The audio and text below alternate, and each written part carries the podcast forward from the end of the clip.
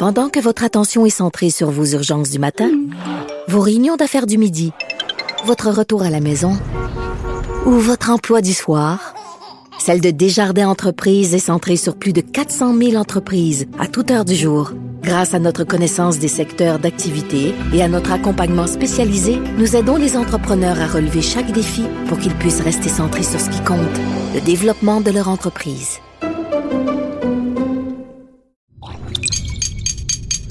Cube Radio.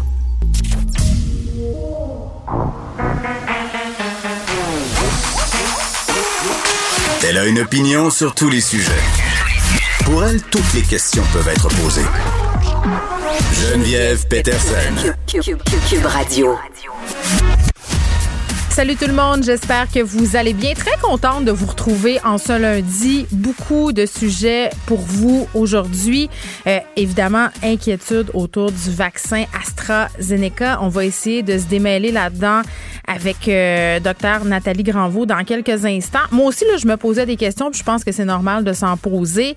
Mais euh, vraiment, là, je pense que quand on prend le temps de regarder tout ça, on se rend compte que on n'a pas vraiment grand raison euh, d'avoir peur. Mais avant euh, d'aller là, on va se parler de changement d'heure.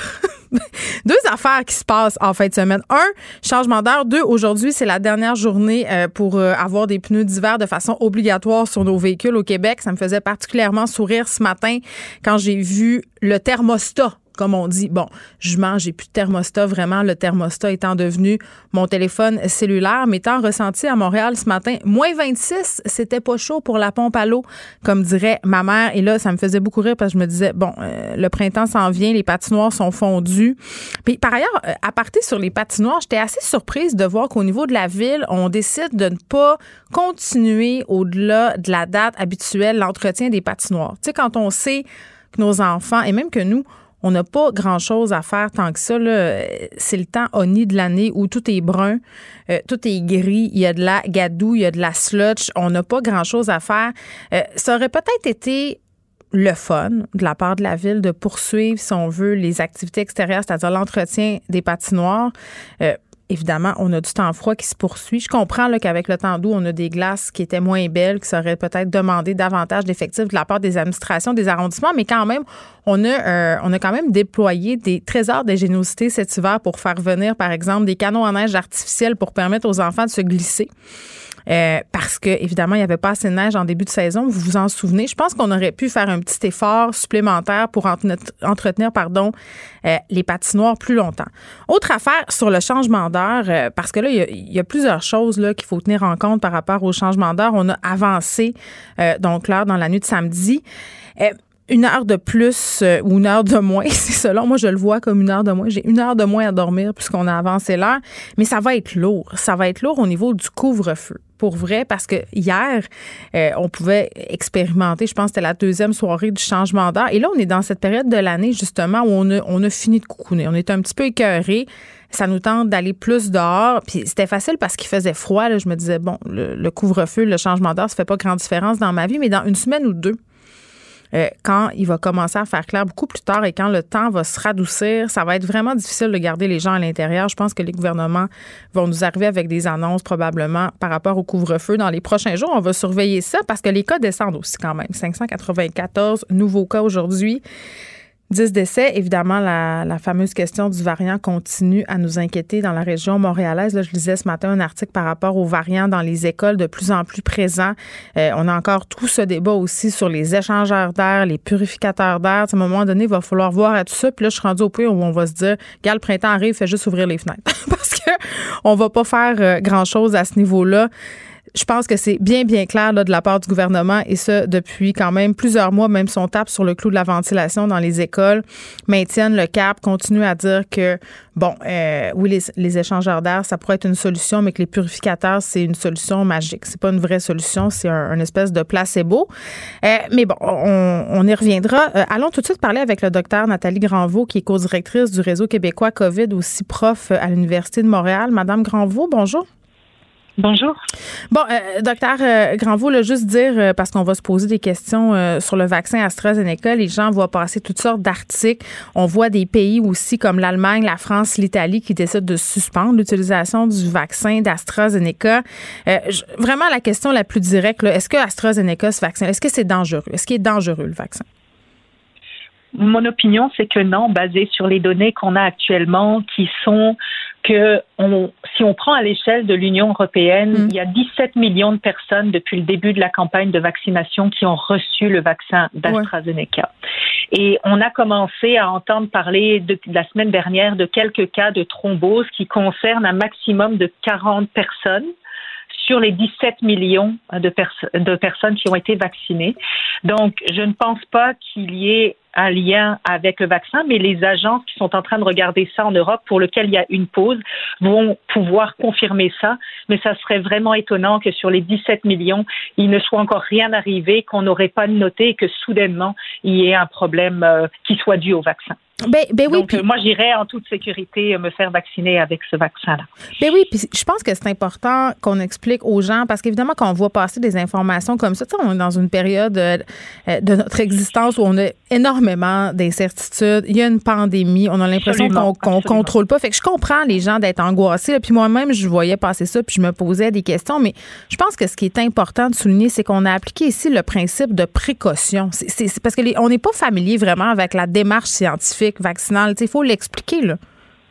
Tout à fait. Puis en, plus de ça, il faut il faut prendre en compte aussi qu'en Europe, ils ont une stratégie qui est à l'échelle européenne. Donc, à partir du moment où plusieurs euh, pays veulent mettre une pause pour la vaccination AstraZeneca. Mm. Il, il, en va un petit peu d'une certaine logique européenne que les autres pays suivent pour qu'il y ait une, une garde une homogénéité parce que toute leur campagne de vaccination est une campagne européenne. Donc ça, ça peut avoir un effet d'entraînement. Mais de leur côté, c'est sûr que c'est à double tranchant. Faire une pause là pour dire on va demander à nos agences de régulation et euh, sanitaire de regarder en fait qu'est-ce qui se passe, ce qui est tout à fait louable et normal.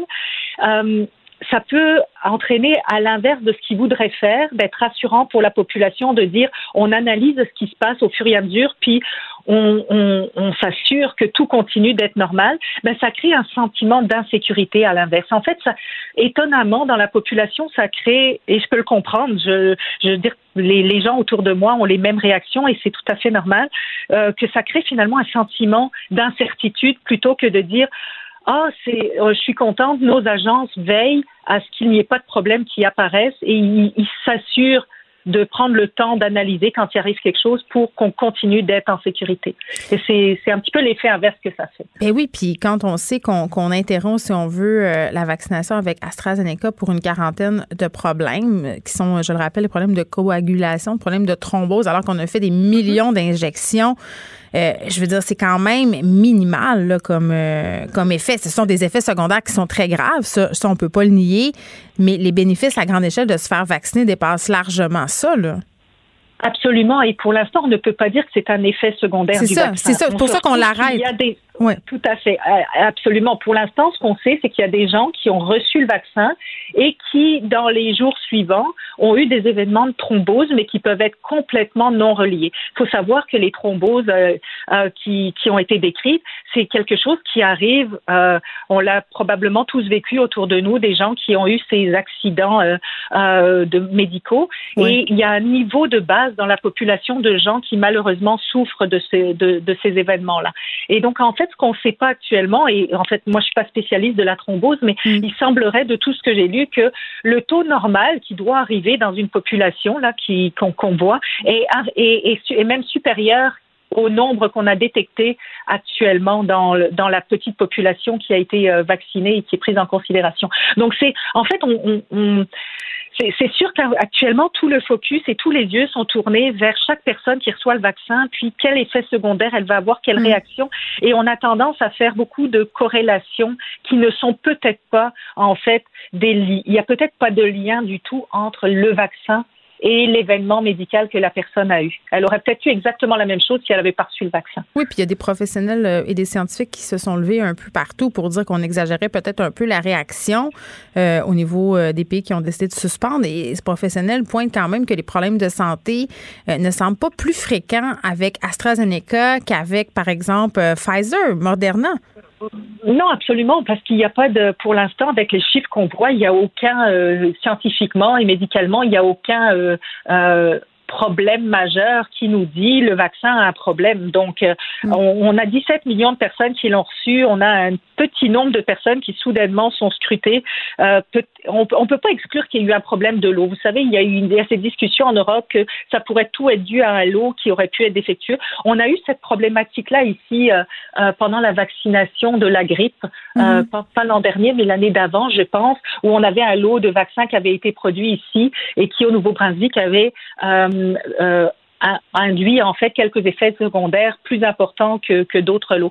On, pourrait être, euh, ça se pourrait que ce soit ça, mais, mais les chiffres nous disent même pas que c'est ça parce qu'on est vraiment dans le niveau normal mm. d'observation de ce genre de problématique. Donc, moi, je suis pas du tout inquiète pour le vaccin. Par contre, je pense aussi que actuellement, chaque gouvernement essaye de, de trouver le meilleur équilibre entre euh, essayer de, de mener euh, et de donner la confiance à la population vis-à-vis des vaccins avec toutes les normes de sécurité, les agences de régulation. Mais de l'autre côté, ils veulent aussi euh, faire en sorte de, comme là, moi je reste persuadée qu'ils veulent faire une pause pour s'assurer que tout est correct, appliquer le principe de précaution mm. et de redémarrer dans quelques jours. Mais je pense que ça fait l'effet inverse de ce qu'ils auraient, euh, ben, qu'ils essayaient de faire. C'est ça, docteur Granvaux. Et, maintenant, comment on fait quand on sait qu'une partie de la population, puis même des gens qui travaillent en santé, qui est réticente aux vaccins, Comment on fait pour convaincre ces gens-là que le risque de l'AstraZeneca est minime, euh, puis qu'il vaut mieux finalement se fier à la science que sur nos appréhensions qui sont bien souvent basées sur, nos émotions, il faut le dire? Oui, parce que c'est ce qu'on voyait un petit peu aussi au début euh, euh, de, quand on a commencé à penser qu'on allait avoir des vaccins ici, mm. les, les, les, sondages qui avaient été faits, il y avait une certaine réticence de la population à se faire vacciner, même avec euh, le vaccin de Pfizer et de Moderna. Et au fur et à mesure de l'utilisation, les gens se sont rassurés. Je pense qu'ici, on va... Euh, euh, et je l'espère, hein, j'espère que c'est vraiment ça, que on va redémarrer, que tout va être correct, et puis qu'on va se rendre compte que finalement, ben c'était que c'était un feu de paille, puis que c'était qu'on a appliqué le principe de précaution, puis qu'on s'est rendu, peut-être qu'on va se rendre compte qu'ils ont réagi trop fort, mais il vaut mieux peut-être prendre trois jours à réagir trop fort, puis redémarrer sur des bonnes bases, que de laisser passer quelque chose et de se rendre compte a posteriori qu'on aurait dû faire quelque chose. Très bien. Donc, il va falloir faire de la communication là-dessus, par contre. Ben oui, puis bon, Christian Dubé a réitéré que le vaccin c'était la solution, peu importe lequel vaccin. Puis on se rappelle que la semaine passée, il y a eu une sortie assez malheureuse la, la conférence euh, des évêques canadiens pour dire que euh, c'était possible de magasiner notre vaccin. Il y a beaucoup d'affaires là qui qui en ce moment sèment le doute dans le tête de la population. Il y a Justin Trudeau aussi, François Legault qui disait ce matin en point de presse que le vaccin AstraZeneca était totalement sécuritaire. Donc vraiment, on a une job de communication à faire euh, au niveau du gouvernement. Puis je pense que de voir des personnes qui se font vacciner euh, de voir que ça se passe bien, ça va aider aussi. Maintenant, euh, docteur Granvaux, en terminant, je veux qu'on se parle un peu de la situation dans les écoles. Euh, par rapport aux variants. Il, y a, toutes sortes d'articles qui sortent. On le sait, là, les écoles, c'est un lieu de contagion important. Et là, les variants sont rendus malgré le port du masque, malgré toutes les mesures mises en place. Est-ce que ça vous inquiète? Est-ce qu'on en fait assez dans nos écoles? Mais c'est pas tant le problème des écoles qui, qui me fait souci, parce que les écoles sont finalement le reflet euh, de la transmission communautaire. Hein. Il faut vacciner les profs. Dans les écoles, c'est ça. Ben, il faut vacciner. En fait, il faut vacciner tout le monde, mais c'est surtout que le, le, la problématique des variants, c'est que les variants sont clairement, on le sait maintenant parce qu'on les crible, on les, on les, on les séquence, sont dans la population. Donc, c'est inévitable qu'ils soient mm. aussi dans les écoles quand il y a des enfants, quand il y a des enfants qui sont contaminés. Euh, il faut, il faut continuer de limiter la transmission. La, problématique, c'est que si on ne bloque pas la transmission communautaire, incluant dans les écoles de ces variants, on sait qu'on est on se met en position d'avoir une troisième vague qui commence comme ça a l'air de commencer en Ontario. Euh, et donc, on sait qu'on n'a pas, euh, n'a pas le temps qu'on s'est donné avec le virus classique l'année dernière. On avait pris des risques de prendre, d'être toujours un petit peu en retard, mais avec les variants, on n'a pas le choix. Et là, on commence à voir vraiment qu'ils sont présents partout, que les écoles sont effectivement un endroit où ils circulent. Mais docteur Granvaux, pardonnez-moi, pardonnez-moi, euh, mhm. on le savait, on, le savait que ça s'en venait là, euh, dans le sens où plusieurs experts nous ont dit, écoutez, les vaccins n'auront pas le temps d'arriver à quantité suffisante pour qu'on l'évite cette troisième vague-là. on le savait. Je le sais, je sais que comme je l'ai dit plusieurs fois avant, moi j'aurais été plus prudente, j'aurais attendu surtout, euh, j'aurais fait attention à la, à la semaine de relâche, puis j'aurais attendu un peu avant de déconfiner par, pour amener encore la transmission communautaire euh, euh plus basse. Euh, quand je dis déconfiner, c'est surtout plutôt relâcher certaines mesures. Et là, on s'expose en fait à faire démarrer une troisième vague. Et je crois pas en fait, mais ça pas moi qui peux le dire, mais je, je poserai la question aux gens qui, qui sont très contents de reprendre certaines activités dans certains euh, domaines euh, on peut prendre la restauration en zone orange, par exemple. Mhm. Je pense que tous les restaurateurs qu'on a entendus récemment disent aussi on veut bien ouvrir, mais on ne veut pas se faire refermer dans trois semaines. Ben oui, parce, que, ça, coûte beaucoup de dollars. Ben oui, puis pas juste les restaurants. C'est ça. Et là, on s'expose, on s'expose vraiment à démarrer cette troisième vague et les écoles sont un peu le reflet de euh, que, que, les, que les variants se propagent mm. et il faut inclure les écoles dans nos mesures euh, de sanitaires, absolument. évidemment. Docteur Nathalie Granvaux, merci, qui est prof de biochimie et de médecine moléculaire à l'Université de Montréal et co-directrice du réseau québécois COVID. On se parlait du vaccin AstraZeneca. On rappelle qu'il y a des pays qui ont décidé de suspendre la vaccination, l'Allemagne, la France, l'Italie, afin de voir s'il y a des liens entre des incidents qui ont eu lieu, donc des incidents euh, où certaines personnes ont des problèmes de coagulation, des thromboses aussi, euh, voir s'il y a un lien à faire avec la vaccination. Mais on rappelle vraiment que c'est à titre préventif. Pour elle, une question sans réponse n'est pas une réponse.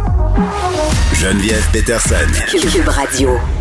On est avec Nicole Gibault. Salut Nicole. Bonjour Geneviève. Bon, on parle encore euh, malheureusement de violence conjugale, malheureusement dans le sens qu'on est toujours face à des situations où des victimes de violence conjugale, des présumées victimes, euh, se retrouvent un peu à être démunies par rapport au système. Euh, je te raconte. C'est l'histoire d'une victime de violence conjugale qui craint pour sa sécurité, celle de son enfant, parce qu'elle ne parvient pas à dénoncer son ex-conjoint. La raison, elle n'a pas de preuves tangible. Puis vraiment, là, je fais un petit topo de, de ce qu'elle a rapporté au journal, euh, cette femme qui désire, pour des raisons bien évidentes, garder l'anonymat. Euh, ce qu'elle a vécu, ce sont des insultes constantes, euh, des cris, puis des cris à quelques centimètres du visage, des menaces, du dénigrement. après quelques années dans cette relation-là, elle décide de s'en aller. Elle le quitte. Et euh, le gars se pointe dans sa nouvelle demeure, démolit sa nouvelle demeure à coups de marteau. Elle appelle le 911 pour déposer une plainte le mois passé. On lui dit, écoutez, madame, peu de chance que ça soit retenu on n'a pas vraiment de preuves tangibles et, elle, c'est littéralement un cri du cœur qu'elle lance pour dire mais qu'est-ce que ça va prendre? Est-ce que est-ce qu'il va falloir qu'il s'en prenne physiquement à moi pour qu'il pour qu'il se passe quelque chose? Puis tu sais, j'ai envie de te dire Nicole, c'est pas dans la même échelle, mais euh, tu sais, j'ai porté plainte pour des propos récemment violents vers moi, des menaces et, c'est ce que les policiers qui ont pris ma plainte m'ont dit. Écoutez, madame, euh, peu de chance que ça soit retenu pour X raisons, mais c'est pas tellement encourageant pour une présumée victime de se faire répondre ça. Oui, puis je suis un petit peu désolée. Ça m'a interpellé cet article-là parce que et les propos que tu viens de tenir m'interpellent également parce que et de un, euh, je trouve ça très très désolant qu'on pose ce que je vais appeler un diagnostic là, euh, que ce soit les préposés du 911, les policiers ou quiconque là, euh, ça, ça, me dérange un peu d'entendre ça. Euh, peut-être que c'était justifié dans des cas bien précis, mais de façon générale, en toute honnêteté, la description qu'on entend là euh, et que, que j'ai lu, mm. les propos tenus, etc., j'ai vu et j'ai juste, juste à lire l'article, j'ai un, deux, trois, quatre, cinq, six, j'ai à peu près sept infractions que j'ai détectées, dont euh, des menaces de mort, des menaces de causer des lésions corporelles à elle, des menaces peut-être de, de, de lésions corporelles à son enfant, méfaits, harcèlement criminel, intimidation. Il y en a, il y en a là. Il y a, il y a, et, et qui, qui est placé en bout de ligne pour dire oh non, je pense que n'avez pas assez de preuves. Ça, ça, ça, ça n'a pas, c'est pas dans le compte. Ça ne devrait pas exister. On devrait prendre les faits, euh, les déposer à qui de droit, qui s'appelle le DPCP. Maintenant, maintenant, là, euh, je pense que avec tout ce qu'on entend autour du contexte de la violence conjugale, il faut qu'on fasse très attention de ne pas poser ce que j'appelle ce fameux diagnostic. Non, je pense que vous n'aurez pas assez de preuves. Et puis attends, Nicole, là. Ça a, un effet de découragement ben. psychologique, puis ça nous tente pas d'aller là, surtout s'il arrive quelque chose en bout de ligne. Là. Parce qu'on n'a pas assez eu de campagne de sensibilisation ben. afin euh, d'éduquer la population sur la violence conjugale, c'est-à-dire c'est pas seulement des coups, euh, la violence psychologique, la manipulation, la coercition économique, tout ça, ça fait partie des dynamiques de violence conjugale. mais je peux, je peux comprendre, euh, Geneviève, quand on dit, écoutez, c'est sûr que si on vous dit qu'on vous donnera pas d'argent pour aller faire l'épicerie, etc., de c'est, c'est pas quelque chose qui est compris dans, dans, dans, dans, dans le code criminel. Mais c'est un tout c'est un tout. Puis je pense qu'on devrait être de plus en plus sensible. On devrait le documenter sérieusement, le déposer, ben là, ici, là, accompagné de coups de marteau, puis de méfaits, puis de tout ce qu'on voudra, là, si on n'a hmm. pas si on n'a pas, si on a besoin de plus que ça, là, quelque chose qui manque en quelque part. Maintenant, il y a un beau projet de loi, puis on va voir ce que ça va donner, là. Mais on va appeler ça, euh, on pourrait intégrer dans le code criminel. Mais quand on dit intégrer dans le code criminel, là, c'est pas demain, ça, là, là. Alors, mais c'est bien d'en parler. On pourrait parler du contrôle coercitif. Ça, ça serait un ensemble, ben, justement, de toutes sortes de petites choses qui sont pas nécessairement dans, dans le code criminel. attends, mais juste pour euh, parler français, c'est des petites choses qui, euh, pris indépendamment les unes des autres, c'est pas nécessairement euh, criminel, mais si on prend en considération l'addition de toutes ces petites choses-là, oh là, tout à coup, on a un portrait qui est différent. Oui, oui. Si on, mis à part les menaces claires, nettes, puis ça peut être des fois violé, violé, voilé, qui n'ont pas de, de c'est pas clair, clair, clair, mais un ensemble de toutes ces petits gestes et petites paroles, euh, on pourrait démontrer ce qu'on appelle un contrôle coercitif. Hmm. Et ça, ce serait une très bonne idée de l'envisager. J'ai une question. J'ai une question pour toi, Nicole. C'est longtemps que, que j'ai envie de te la poser par rapport à la violence psychologique. On sait que dans certains pays d'Europe, la violence psychologique, c'est assez pour faire emprisonner quelqu'un. Euh, mais ça doit être difficile à prouver. Est-ce que ça serait jouable de faire ça ici, de tenir ça en compte dans un, dans un dossier de violence conjugale s'il n'y a pas de coût? Ben, je vais te dire que si cette violence psychologique euh, elle est bien définie dans un, dans un projet de loi et qu'on va et qu'on va appeler ça de la un contrôle coercitif et qu'on va dégager euh, les principes du contrôle coercitif et qu'il va y avoir une pénalité, oui, ça va être beaucoup plus applicable. Maintenant, où là, je te, je, je te dis que je peux euh, vous dire avec assurance que c'est pris en considération, c'est lors du prononcé d'une sentence.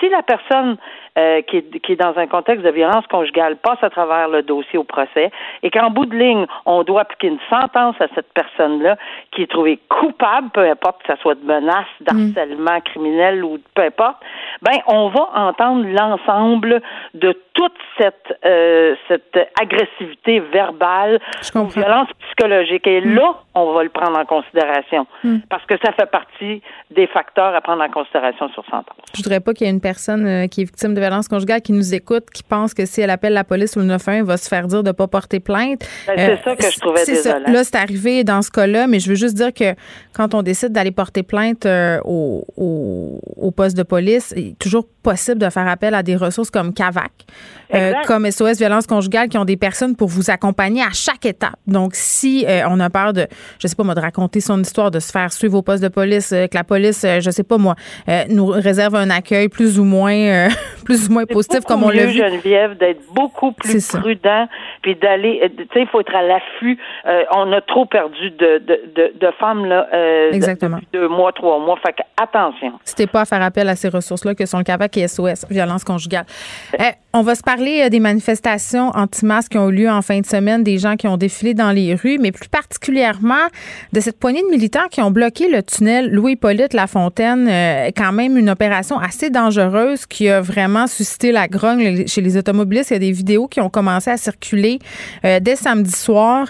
Et euh, vraiment, là, euh, on voit que la situation est tendue. On voit par ailleurs des figures bien connues du mouvement complotiste. Je ne vais pas les nommer parce que, bon, n'ont pas été identifiées identifiés formellement, puis je veux pas leur faire de pub, mais euh, écoute, euh, ils bloquent le tunnel, puis c'est dangereux de s'arrêter dans le tunnel. on va se le dire, de bloquer une artère principale comme ça, qui plus un tunnel, ça, il pourrait s'exposer à des amendes assez salées à mon sens, surtout qu'on peut les identifier dans le vidéo. Euh, mais les gens étaient tellement excédés qu'il y a une personne qui s'est attaquée à la voiture d'un complotiste avec un marteau, je crois, ou une crowbar. Oui, ben, je trouve ça intéressant qu'on en reparle, puis malheureusement, on est obligé d'en reparler régulièrement. Mm.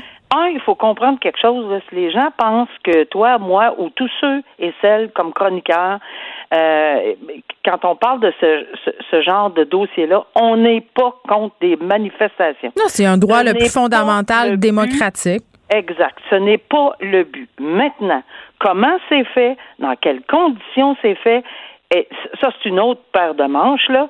Et ici, clairement, on les a vus, les photos, en partant, là. C'était pas des gens qui respectaient les consignes sanitaires mm. en matière d'urgence. Ils n'y croient pas. Il y avait des, des, des pancartes de dictature, que, etc. Il y avait des chandails fuck le go. bon. Mais c'est parce que moi, je, je, je tant qu'à faire des fouilles sur les internets, là, on pourrait-tu suggérer d'aller voir les pays sont sous une dictature parce qu'ils ne seraient pas dans la rue, parce qu'ils seraient probablement en prison, puis probablement même plus en vie. Ça, On peut aller voir juste ce qui se passe au Myanmar en ce moment ben, avec des manifestations, des, des gens qui se font tuer euh, chaque fin de semaine. Je pense qu'il faut peser nos mots. Là. Quand on crie à la dictature, attention, s'il vous plaît, parce qu'il y a une crédibilité en prend pour son rhume. Là. Donc, ça, c'est de un. Et de deux, encore une fois, Geneviève, les enfants. J'ai agrandi les enfants, là, des petits, des jeunes ados.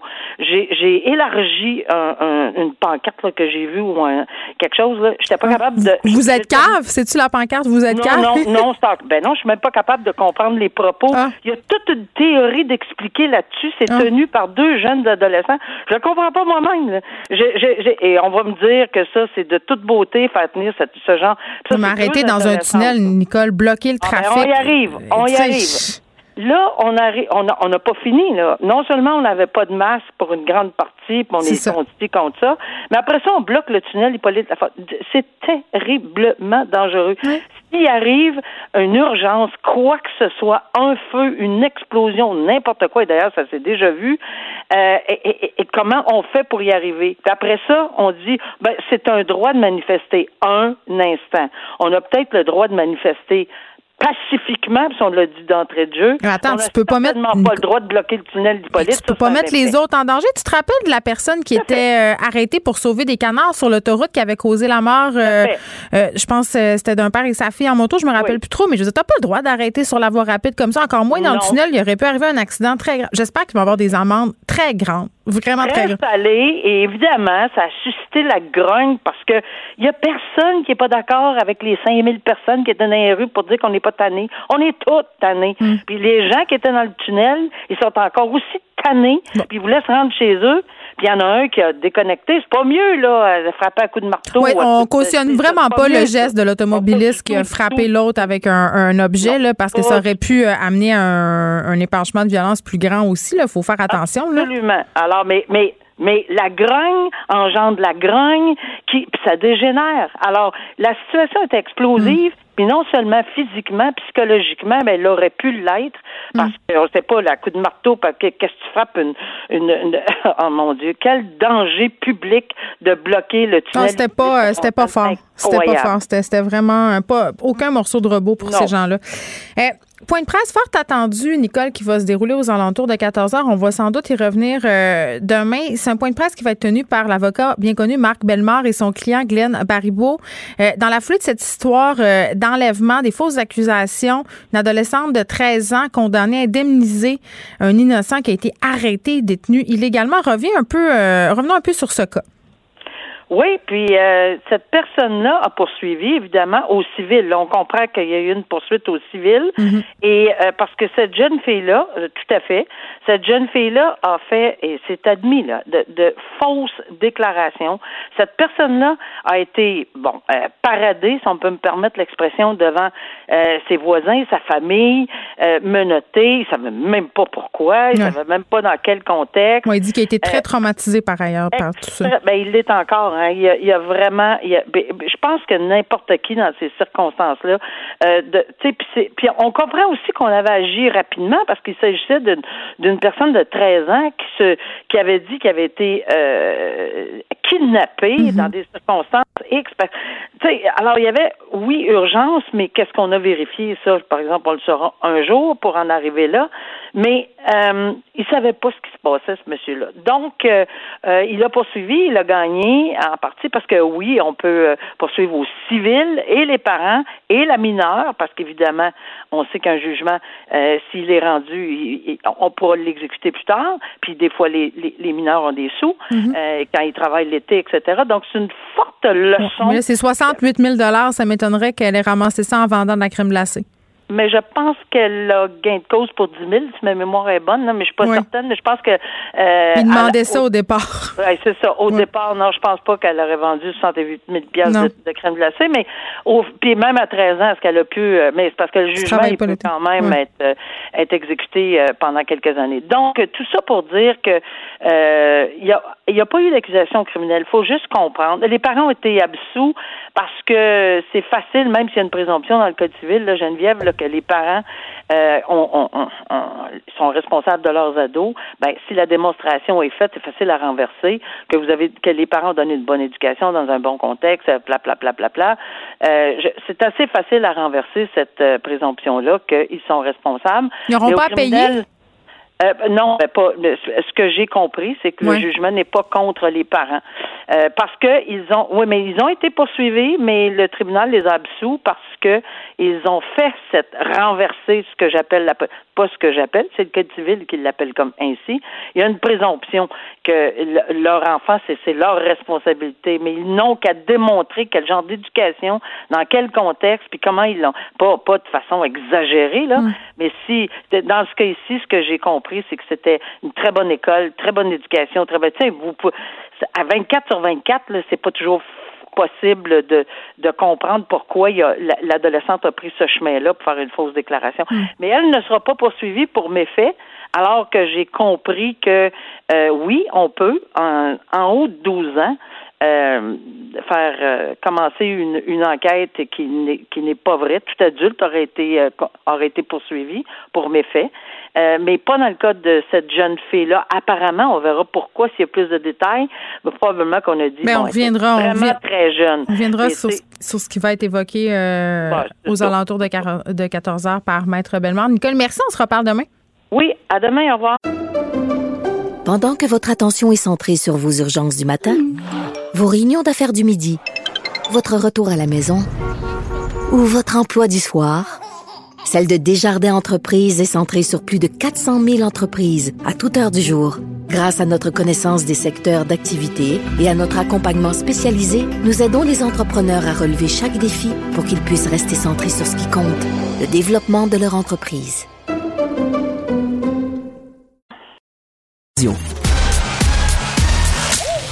Geneviève Peterson. Elle réécrit le scénario de l'actualité tous les jours. Vous écoutez Geneviève Peterson. Cube Radio. Vous rappelez-vous, euh, lors de la première vague, on parlait beaucoup des propriétaires de bars, les tenanciers de bars qui se faisaient très vocaux sur les fermetures, les mesures sanitaires. Là, avec les allègements qui ont été annoncés en zone orange, on sait les salles à manger des restaurants sont rouvertes. C'est pas le cas des bars. Les bars sont encore fermés partout au Québec. Et je me disais, qu'est-ce qui se passe? Qu'est-ce qui se passe avec nos bars? Qu'est-ce qui se passe avec nos tenanciers? Il me semblait que ça faisait bien longtemps qu'on n'avait pas eu de leurs nouvelles. Donc, je me suis dit, allons parler un peu avec Pierre Thibault, qui est président de la nouvelle association des bars du Québec pour savoir euh, qu'est-ce qu'il y en est en ce moment. Monsieur Thibault, bonjour. Bonjour, Mme Peterson. Bon, euh, je pense que c'est pas un euphémisme euh, que de dire que vous êtes présentement un peu dans le néant. de votre côté, qu'est-ce que le gouvernement vous dit? Quels sont les échos que vous avez de la part du gouvernement par rapport à une éventuelle rouverture?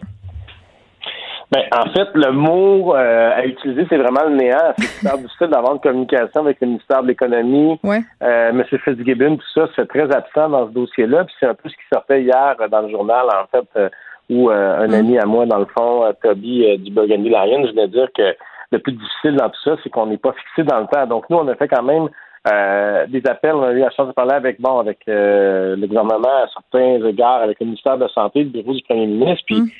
Le truc, c'est que personne n'est personne ne peut prévoir. Si mettons on, se compare à l'Italie, l'Allemagne, il y a une troisième vague qui se développe de ce côté-là. Mm. Si euh, genre on est encore dans le début de la vaccination.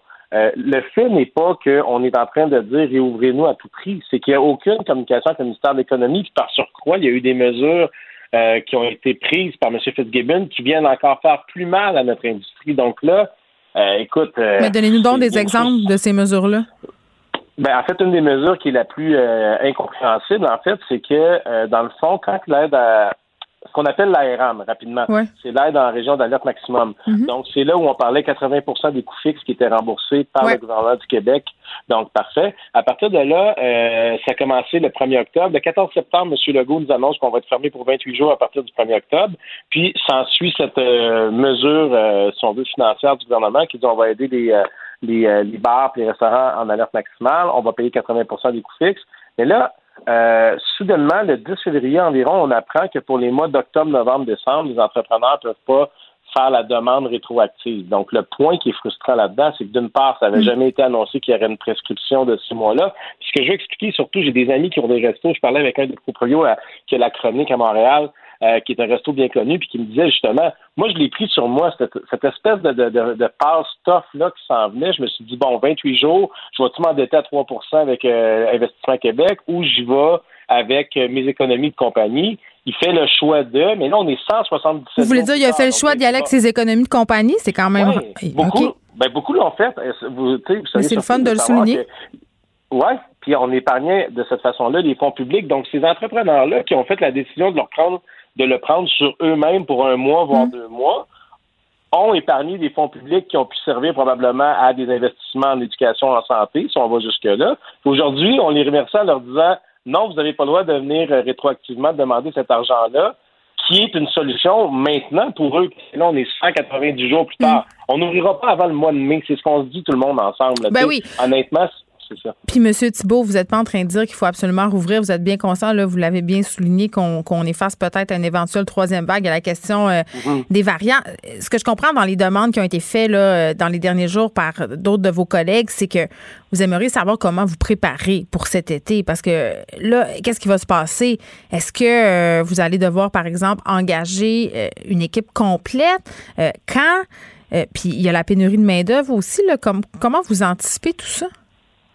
Ben, écoute, nous, ce qu'on anticipe, c'est l'été dernier. On a réouvert le 23 juin hmm. ou le 27, excuse-moi, je ne me rappelle pas des dates, mais euh, c'était fin juin. Puis à partir de fin juin, quand on a réouvert, on a réouvert pour vrai.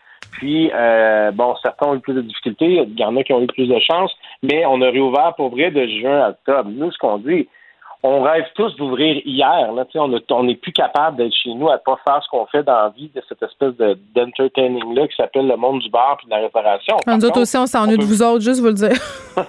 c'est bien, mais on n'est pas là pour refermer. Ce serait l'hécatombe. Quand souvent on cherche à savoir combien de bars, de restos euh, ont fermé à ce jour, on est, la question, c'est plutôt combien de bars et de restaurants qui vont tenter l'expérience de réouvrir vont tenir le coup. Donc, on peut juste pas se permettre une refermeture pour une réouverture trop hâtive. Puis ça, même si ça fait mal à entendre, puis même dans mon association, il y a des gens qui sont contre pour majoritairement, on semble tous se comprendre euh, de cette façon-là qu'on ne peut pas refermer.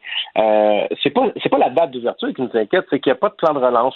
Les aides sont de plus en plus. Euh, oui, mais en même temps, M. Thibault, euh, il y a des arrondissements qui se sont montrés plus actifs que d'autres. Je parlais la semaine passée avec Dany Saint-Pierre qui collabore à l'émission et que vous connaissez bien au maire du plateau où on a, par exemple, l'initiative de la rue piétonne.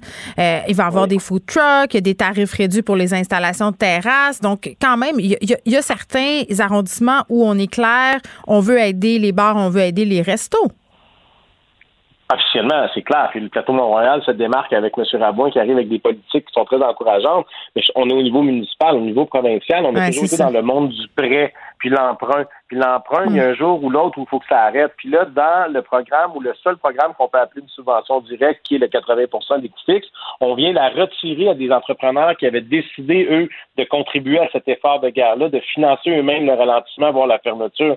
Donc, je ne veux pas passer pour le gars qui demande encore plus d'argent, puis plus d'argent, mais il y a une chose est certaine, puis on le sait tous, on était les premiers fermés, on est les derniers à réouvrir. Ah on vit ce, on vit ce cycle-là depuis un an. Donc, euh, au municipal, on est très bien appuyé à Montréal, puis on sent la volonté de tout le monde.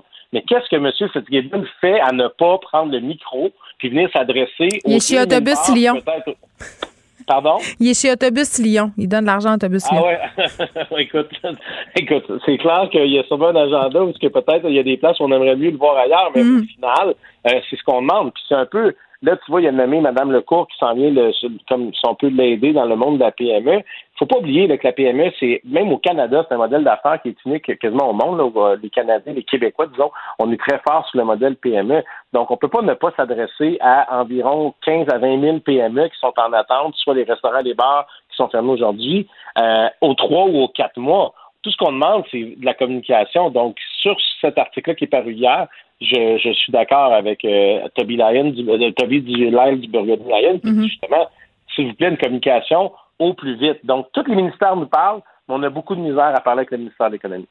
Bon, on parle euh, de cette relance qui va venir. On en a parlé souvent avec Danny Saint-Pierre euh, de cette histoire-là. Puis Danny, il y a un peu une marotte. Il ramène toujours, euh, concernant cette réouverture-là, l'éventualité où on, doit, dans certains établissements, revoir le modèle auquel on est habitué.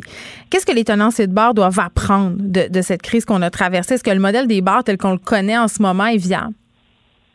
Le modèle des bars est viable, mais qui arrive, c'est que dans les bars, comme dans n'importe quelle entreprise, si on peut, il y a des rôles clés, euh, puis il y a des rôles secondaires. Sans, tout le monde, tout le monde est important, là, puis tous les employés, tous ceux qui contribuent à faire avancer une business sont aussi importants que l'autre, il y a des rôles clés. C'est dans les rôles clés présentement, dans les, les gérants de salle, les chefs cuisiniers, on, est, on les perd. Ils sont partis, ils sont partis travailler en santé à la demande du gouvernement. on les comprend. Travailler sur le... Ben oui, non, complètement. Mais si, mettons, là, genre, on disait, écoutez, c'est le 15 juin la date butoir. D'ici au 15 juin, on vous reporte l'aide à 80 de vos coûts fixes. D'ici au 15 juin, l'aide au loyer fédéral, la subvention salaire fédérale va être présente. Vous pouvez faire du take-out. Mais déjà, on pourrait s'asseoir avec les rôles clés, les personnes qui occupent ces rôles-là, puis dire, mm. écoutez, d'ici juin, toi, est-ce que tu as un travail? OK, en juin, tu es prête à revenir avec nous autres? Oui, non, puis commencer à se préparer, parce que si on est retardé dans l'ouverture, c'est clair que nous, notre jeu en tant qu'entrepreneur, c'est de se préparer au jour 1 à, être prêt à rouvrir. La dernière fois, on s'était fait prendre de cours, on connaissait pas cette, merde de COVID qui nous enfermait, puis que bon, là, on la connaît. Donc, nous, ce qu'on dit, c'est qu'il faut travailler sur une date butoir. Au pire, elle sera rapprochée, mais il faut une communication. Mm.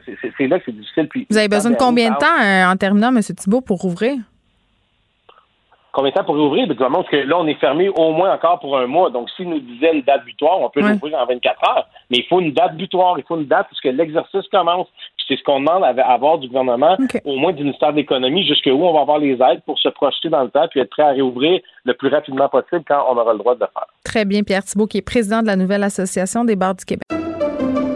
Pendant que votre attention est centrée sur vos urgences du matin, vos réunions d'affaires du midi, votre retour à la maison ou votre emploi du soir, celle de Desjardins Entreprises est centrée sur plus de 400 000 entreprises à toute heure du jour. Grâce à notre connaissance des secteurs d'activité et à notre accompagnement spécialisé, nous aidons les entrepreneurs à relever chaque défi pour qu'ils puissent rester centrés sur ce qui compte, le développement de leur entreprise.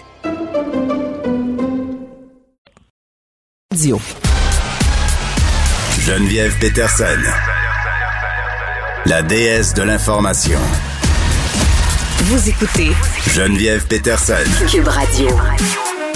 On se parlait euh, d'une éventuelle réouverture des bars euh, dans un tout autre registre, réouverture euh, des camps de vacances, un, autre lieu où les gens peuvent se divertir, mais les personnes, les enfants, les ados. Donc c'est pas vraiment le même registre que les bars, mais quand même c'est un truc dont on parle peu, dont on parle moins, mais qui commence à être sur les radars parce que l'été s'en vient pas mal plus vite qu'on pense. On est avec Éric Beauchemin qui est directeur général de l'Association des camps du Québec. Monsieur Beauchemin, bonjour. Bonjour. Bon, euh, des experts qui demandent à Québec de rouvrir les camps de vacances cet été. Est-ce que vous vous attendiez à ça, avoir un tel front commun? Ah, écoutez, on est rendu une centaine d'experts ben de cette lettre.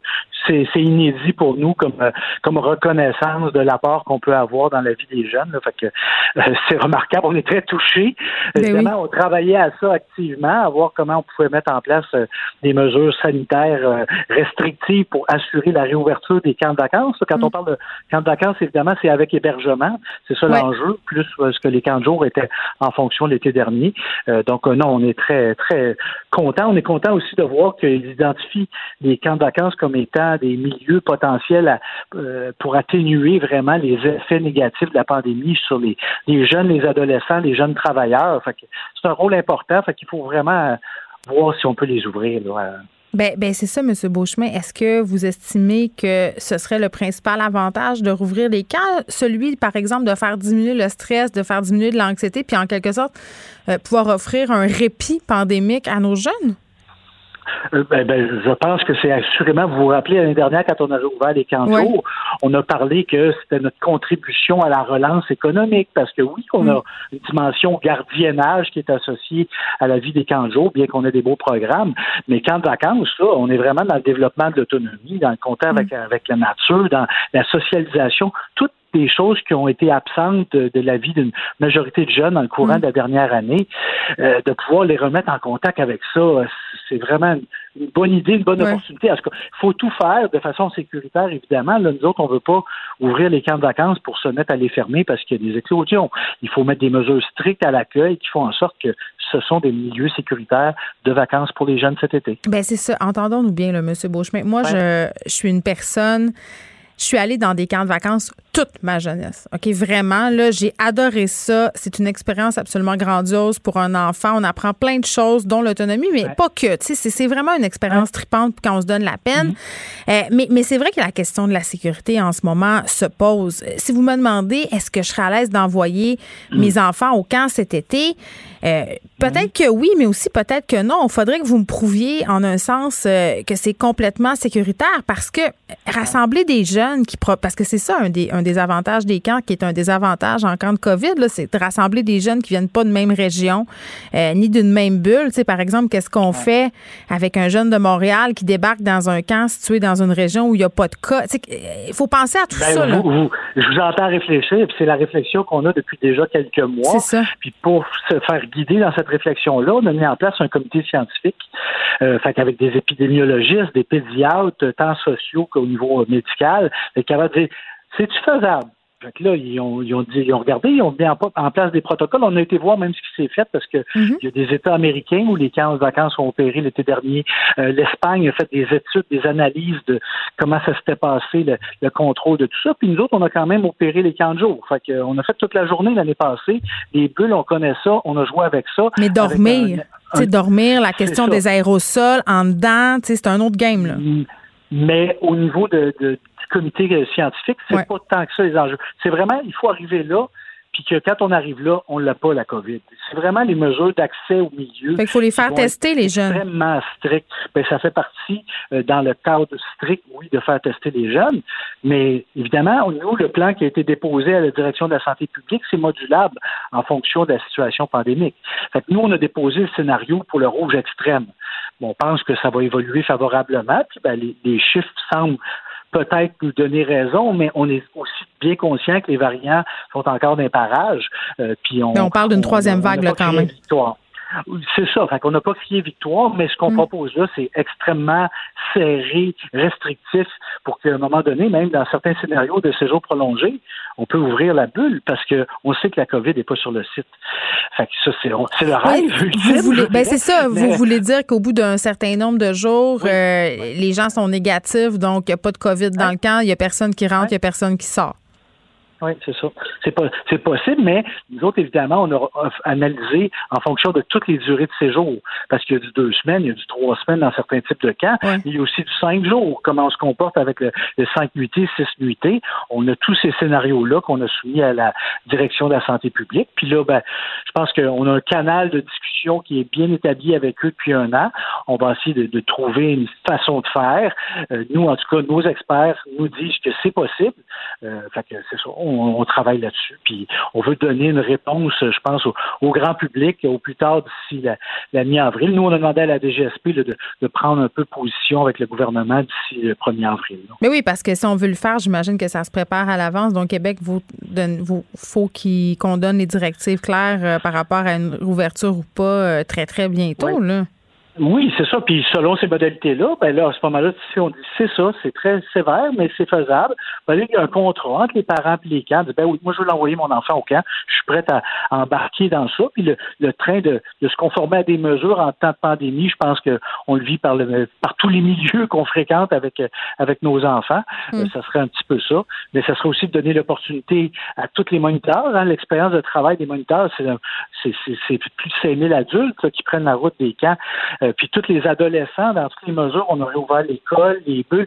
Les adolescents, des fois, sont, sont une clientèle qu'on a un peu oubliée et qui fréquentent beaucoup les camps de vacances. Non, moi, je pensais pas que c'était, je pensais pas que c'était si populaire auprès des adolescents, moi, les camps de vacances. Je pensais que quand tu pognais 13-14 ans, ça. Ah, pour, ben non, oui. Non, non, non, non au contraire. parmi les premiers programmes qui se remplissent, ce sont les programmes qui s'adressent aux adolescents dans tous nos camps, les, programmes d'expédition, les programmes avec un peu plus d'intensité puis de, des projets euh, euh, porteurs autour de ça. Mm. Euh, c'est sûr qu'à 12 ans et plus, là, les jeunes, on les retrouve davantage en camp de vacances qu'en camp de jour. Bon, moi, j'ai une question très pratico-pratique. Mettons qu'on décide que c'est jouable, puis que moi, je veux envoyer mon jeune. Je me dis, est-ce que ça va être difficile financièrement à gérer, mettons qu'on teste positif? Est-ce que le camp me rembourse? Parce que sans cette assurance-là, je suis pas certaine que je prendrais le risque d'inscrire mon enfant au camp de vacances.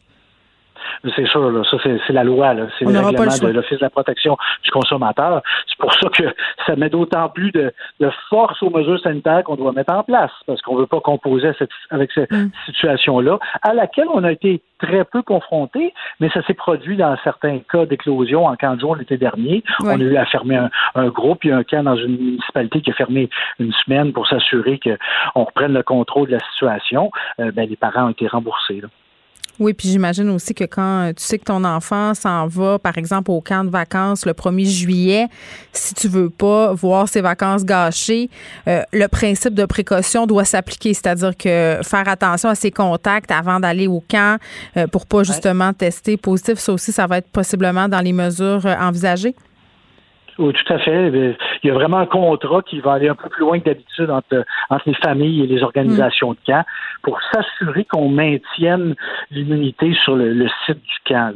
Bon, euh, Monsieur Beauchemin, merci. Eric Beauchemin, qui est directeur général de l'Association des camps du Québec. Est-ce que ce sera un été avec ou sans camp de vacances? Personnellement, je sais que mes enfants euh, ont commencé à aller au camp de vacances avant la pandémie. Ils sont pas retournés, bien évidemment.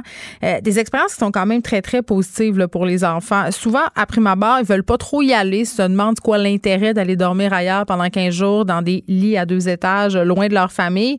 Mais pour vrai, j'ai jamais vu un enfant, puis c'est sûr qu'il doit avoir des des enfants qui sont anxieux, qui n'aiment pas être loin de leurs parents. Mais j'ai jamais vu des enfants revenir du camp de vacances euh, avec des yeux pas brillants. pour vrai, quand je suis allée chercher euh, ma fille Sophie, la première fois qu'elle est allée au camp de vacances, c'était dans le coin du Saguenay. Quand euh, on est revenu dans le toit, on a eu pour trois heures à me raconter tout ce qu'elle avait fait. donc vraiment, c'est une expérience qui est excessivement formatrice.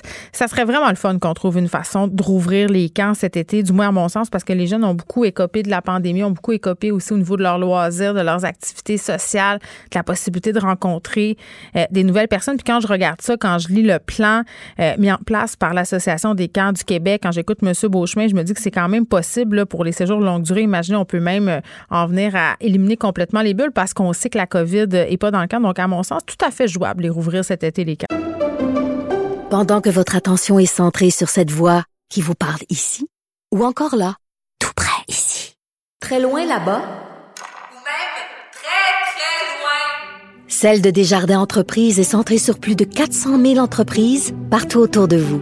Depuis plus de 120 ans, nos équipes dédiées accompagnent les entrepreneurs d'ici à chaque étape pour qu'ils puissent rester centrés sur ce qui compte, la croissance de leur entreprise.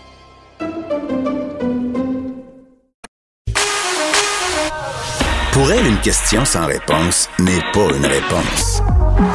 Geneviève Peterson. Cube Radio. Cube Radio. Cube Radio.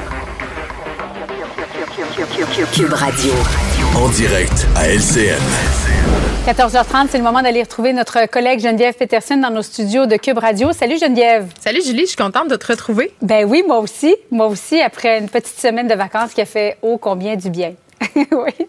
Euh, on va se parler du, du, vaccin d'AstraZeneca parce qu'il y a une quinzaine de pays, là, et euh, ce matin, vraiment, ça s'ajoutait un, un par-dessus l'autre, qui ont décidé de suspendre son administration.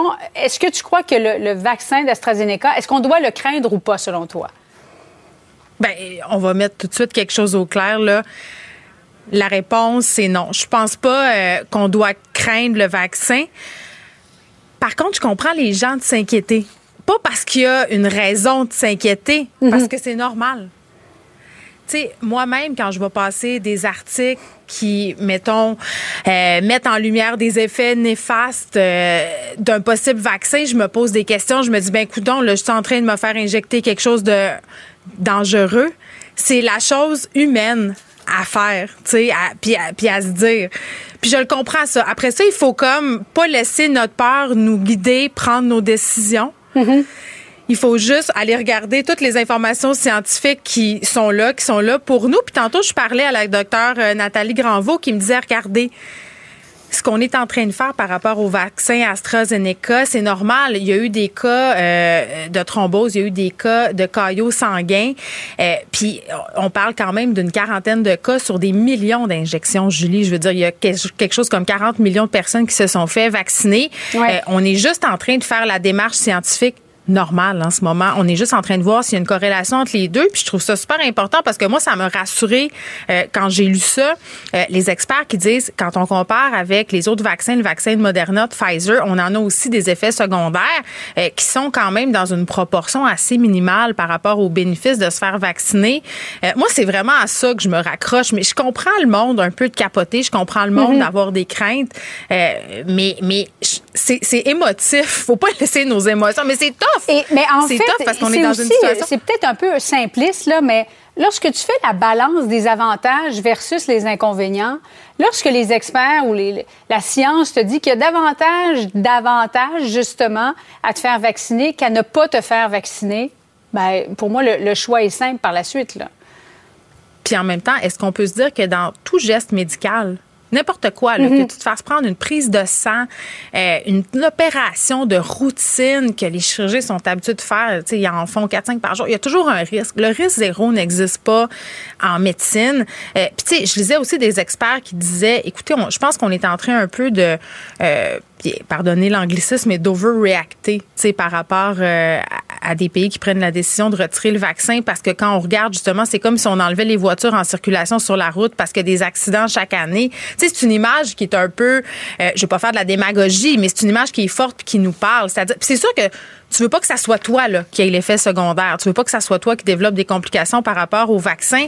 Puis en même temps, il faut se demander si les cas de thrombose puis les cas de caillots sanguins, ben ils seraient pas arrivés de toute façon. Il y a tout ça qu'il faut oui, c'est ça. C'est parce qu'il y a la chaîne chronologique qui nous laisse croire qu'il y, y, a cause à effet, mais c'est pas prouvé à 100% je pense que ce qui est important vraiment qu'on retienne tout le monde, c'est qu'en ce moment, les pays appliquent le principe de précaution.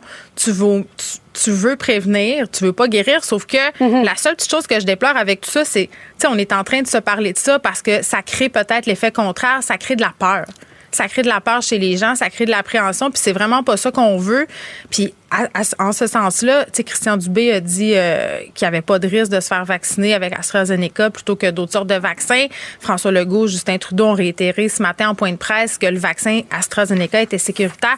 Il y a une opération de com qu'il faut faire de la part des gouvernements, de la part des instances vaccinales.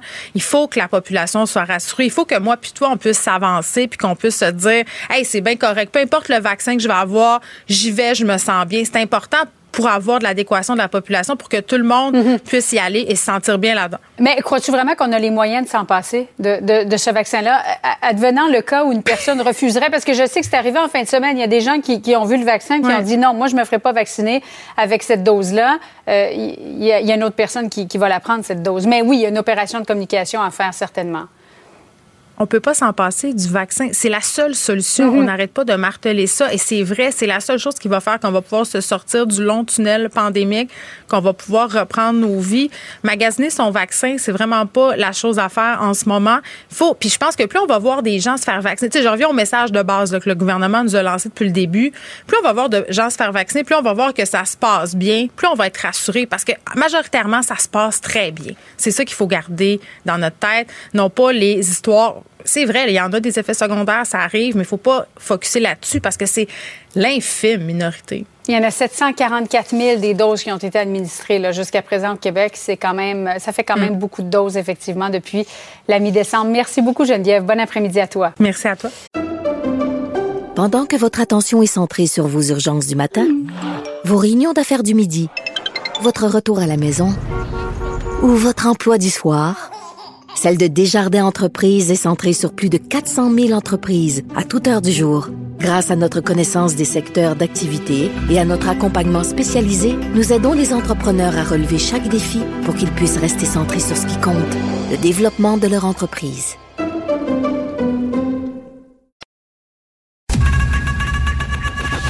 Geneviève Peterson. Une animatrice pas comme les autres. Cube Radio pour vrai, je, je, je, pense que tous les enfants du monde, littéralement, là, rêvent un jour de devenir vétérinaire. C'est dans la même catégorie que moi, je vais être astronaute plus tard. On a tous et toutes eu notre passe, je veux devenir vétérinaire. Et en tant que grande amoureuse des animaux, là, vous le savez, euh, j'ai caressé ce rêve pendant plusieurs années, euh, jusqu'à temps que je me rende compte que les maths puis les sciences, c'était pas ma force. Mais est-ce que j'ai idéalisé cette profession? Peut-être que oui. Vétérinaire, c'est un beau métier mais c'est aussi parfois un métier difficile. Puis il suffit de parler avec des vétérinaires euh, pour le constater.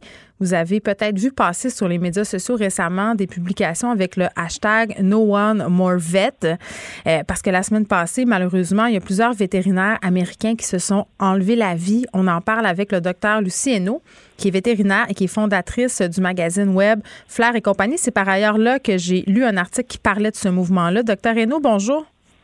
Bonjour Geneviève. Écoutez, je trouvais ça important qu'on prenne un moment pour parler de ce sujet-là aujourd'hui. C'est pas un sujet facile. Puis c'est vrai que la profession de vétérinaire, elle est souvent idéalisée.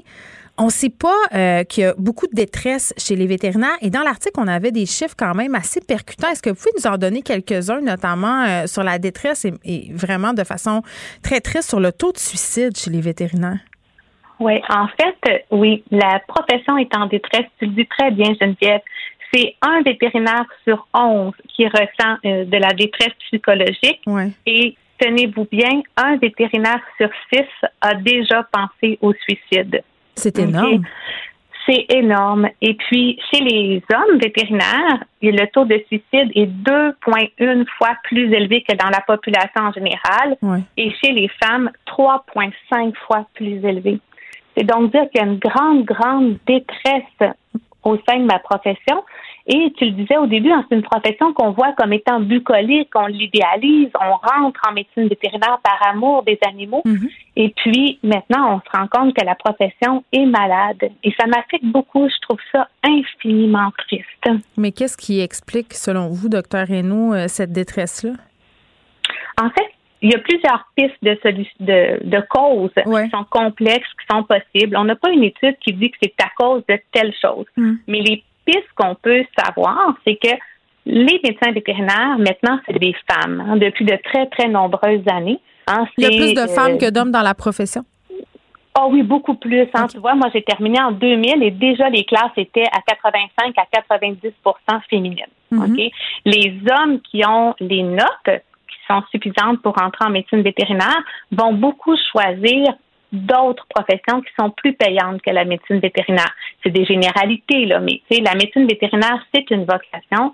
C'est les femmes qui l'exercent maintenant. C'est les femmes aussi qui ont la charge des enfants, de la famille, on le sait encore. Mm. Et puis en médecine vétérinaire, ben, tu sais à quelle heure ta journée commence, mais tu sais pas à quelle heure ta journée finit. Fait c'est un métier qui est très, très difficile pour la conciliation travail-famille. Comme par exemple, si tu dois finir à 4 heures, mais qu'à 4 heures moins 10, il rentre un chien qui vient de se faire frapper, ben, tu peux pas aller chercher les enfants à la garderie. Fait que tu as toujours à gérer l'impossibilité de savoir à quelle heure tu vas terminer. Oui, hein? puis j'imagine, euh, pardonnez-moi, j'imagine aussi, docteur Renaud, que quand vous arrivez à la maison, euh, c'est pas trop, c'est pas facile de tirer la plug. On, peut-être vous pensez aussi à ce qui s'est passé euh, à vos cas, à ce qui vous attend. Ben moi, Geneviève, là, ça fait plus que 20 ans que je pratique et je me réveille encore la nuit pour penser à mes cas. J'ai encore sur ma table de chevet un papier que je garde, puis j'écris par exemple Charlie pensait telle chose, rappeler propriétaire de macadam pour prendre des nouvelles. Ça mm. fait plein de temps que j'exerce. Hein? C'est une charge mentale qui est lourde. On pense à nos patients. On n'a pas tous les moyens qu'on voudrait avoir non plus. Dans une même dans une même heure, on peut passer d'une euthanasie difficile d'un patient, d'une famille à qui on est attaché, qu'on suit depuis dix ans. C'est une euthanasie triste et tout, tout de suite après, tu vois un chiot hein, qui lui va bien, puis la famille est pleine d'énergie, pleine d'entrain pour ce chiot-là. Et pouf, la demi-heure d'après, tu vois un patient qui a une maladie simple à traiter, mais une famille qui ne veut pas faire les choses. C'est c'est des montagnes russes, c'est ça que je comprends? Tout le temps, tout le temps. Mais nous, là, on est toujours là pour le patient. On a fait le choix de la médecine vétérinaire pour les animaux. C'est très, très difficile de passer à ça dans travers toute une journée avec une pression de rester à l'heure, hein, euh, dans le sens de ne pas vouloir faire attendre les gens, hmm. de prendre la demande qui s'est accumulée, par exemple s'il y a une urgence, et puis de dealer avec les clients qui peuvent des fois moins comprendre pourquoi vous êtes en ben là, c'est ça. Docteur Renaud, là, moi, je, je, vais vous poser une question. Êtes-vous tanné des gens? Êtes-vous tanné du monde qui arrive avec des animaux tout croches, qui ont pris euh, leur chat ou leur chien chez des éleveurs douteux, tout plein de problèmes, qui vous arrivent avec ça, qui veulent pas euh, justement faire les soins nécessaires parce que soit ils n'ont pas d'argent, soit ils trouvent que vous êtes en train de les arnaquer? Euh, ça doit peser sur le moral à un moment donné, ce monde-là? Certainement. Tu sais, dans le fond, 9 clients sur 10 nous font faire des belles journées. Mais c'est ce un client sur 10-là qui détruit, qui va utiliser une, une, violence verbale aussi avec nous, avec nos employés, au téléphone, mm. sur les réseaux sociaux. Il hein, faut savoir que les médecins vétérinaires, on est tenus à la plus stricte confidentialité de nos dossiers. Par exemple, si quelqu'un invente quelque chose, par exemple dans les étoiles Google, en disant tel vétérinaire a fait telle chose, on ne peut pas répliquer. Donc, c'est une attaque qu'on doit recevoir de façon silencieuse. On ne peut pas dire, mais ce n'est pas vrai. Vous avez consulté, votre animal était hmm. dans tel état, vous avez refusé tous les soins, etc., etc., parce qu'on est tenu à la confidentialité des dossiers. Donc, on doit subir ces attaques-là et plein de personnes peuvent les prendre au sérieux en donnant raison. Hein? On peut avoir dans une même journée, par exemple, quelqu'un qui a acheté deux chiens sur Kijiji qui sont plein, plein, plein de problèmes euh, douteux, tu comprends, des animaux qui sortent d'élevage, euh, qu'on peut même pas appeler d'élevage, la personne décide de reproduire et va refuser de même faire, par exemple, un vermifuge pour la maman qui est enceinte. Mais vous, vous excusez-le, puis peut-être une question vraiment naïve, là, docteur Renaud, mais vous pouvez rien faire. Il n'y a, a, personne à qui on peut signaler ces gens-là. On peut, on peut signaler au MAPAC, par exemple, mais il faut que ce soit des cas de négligence. Hein, la négligence, on ne l'interprète pas tout de la même façon.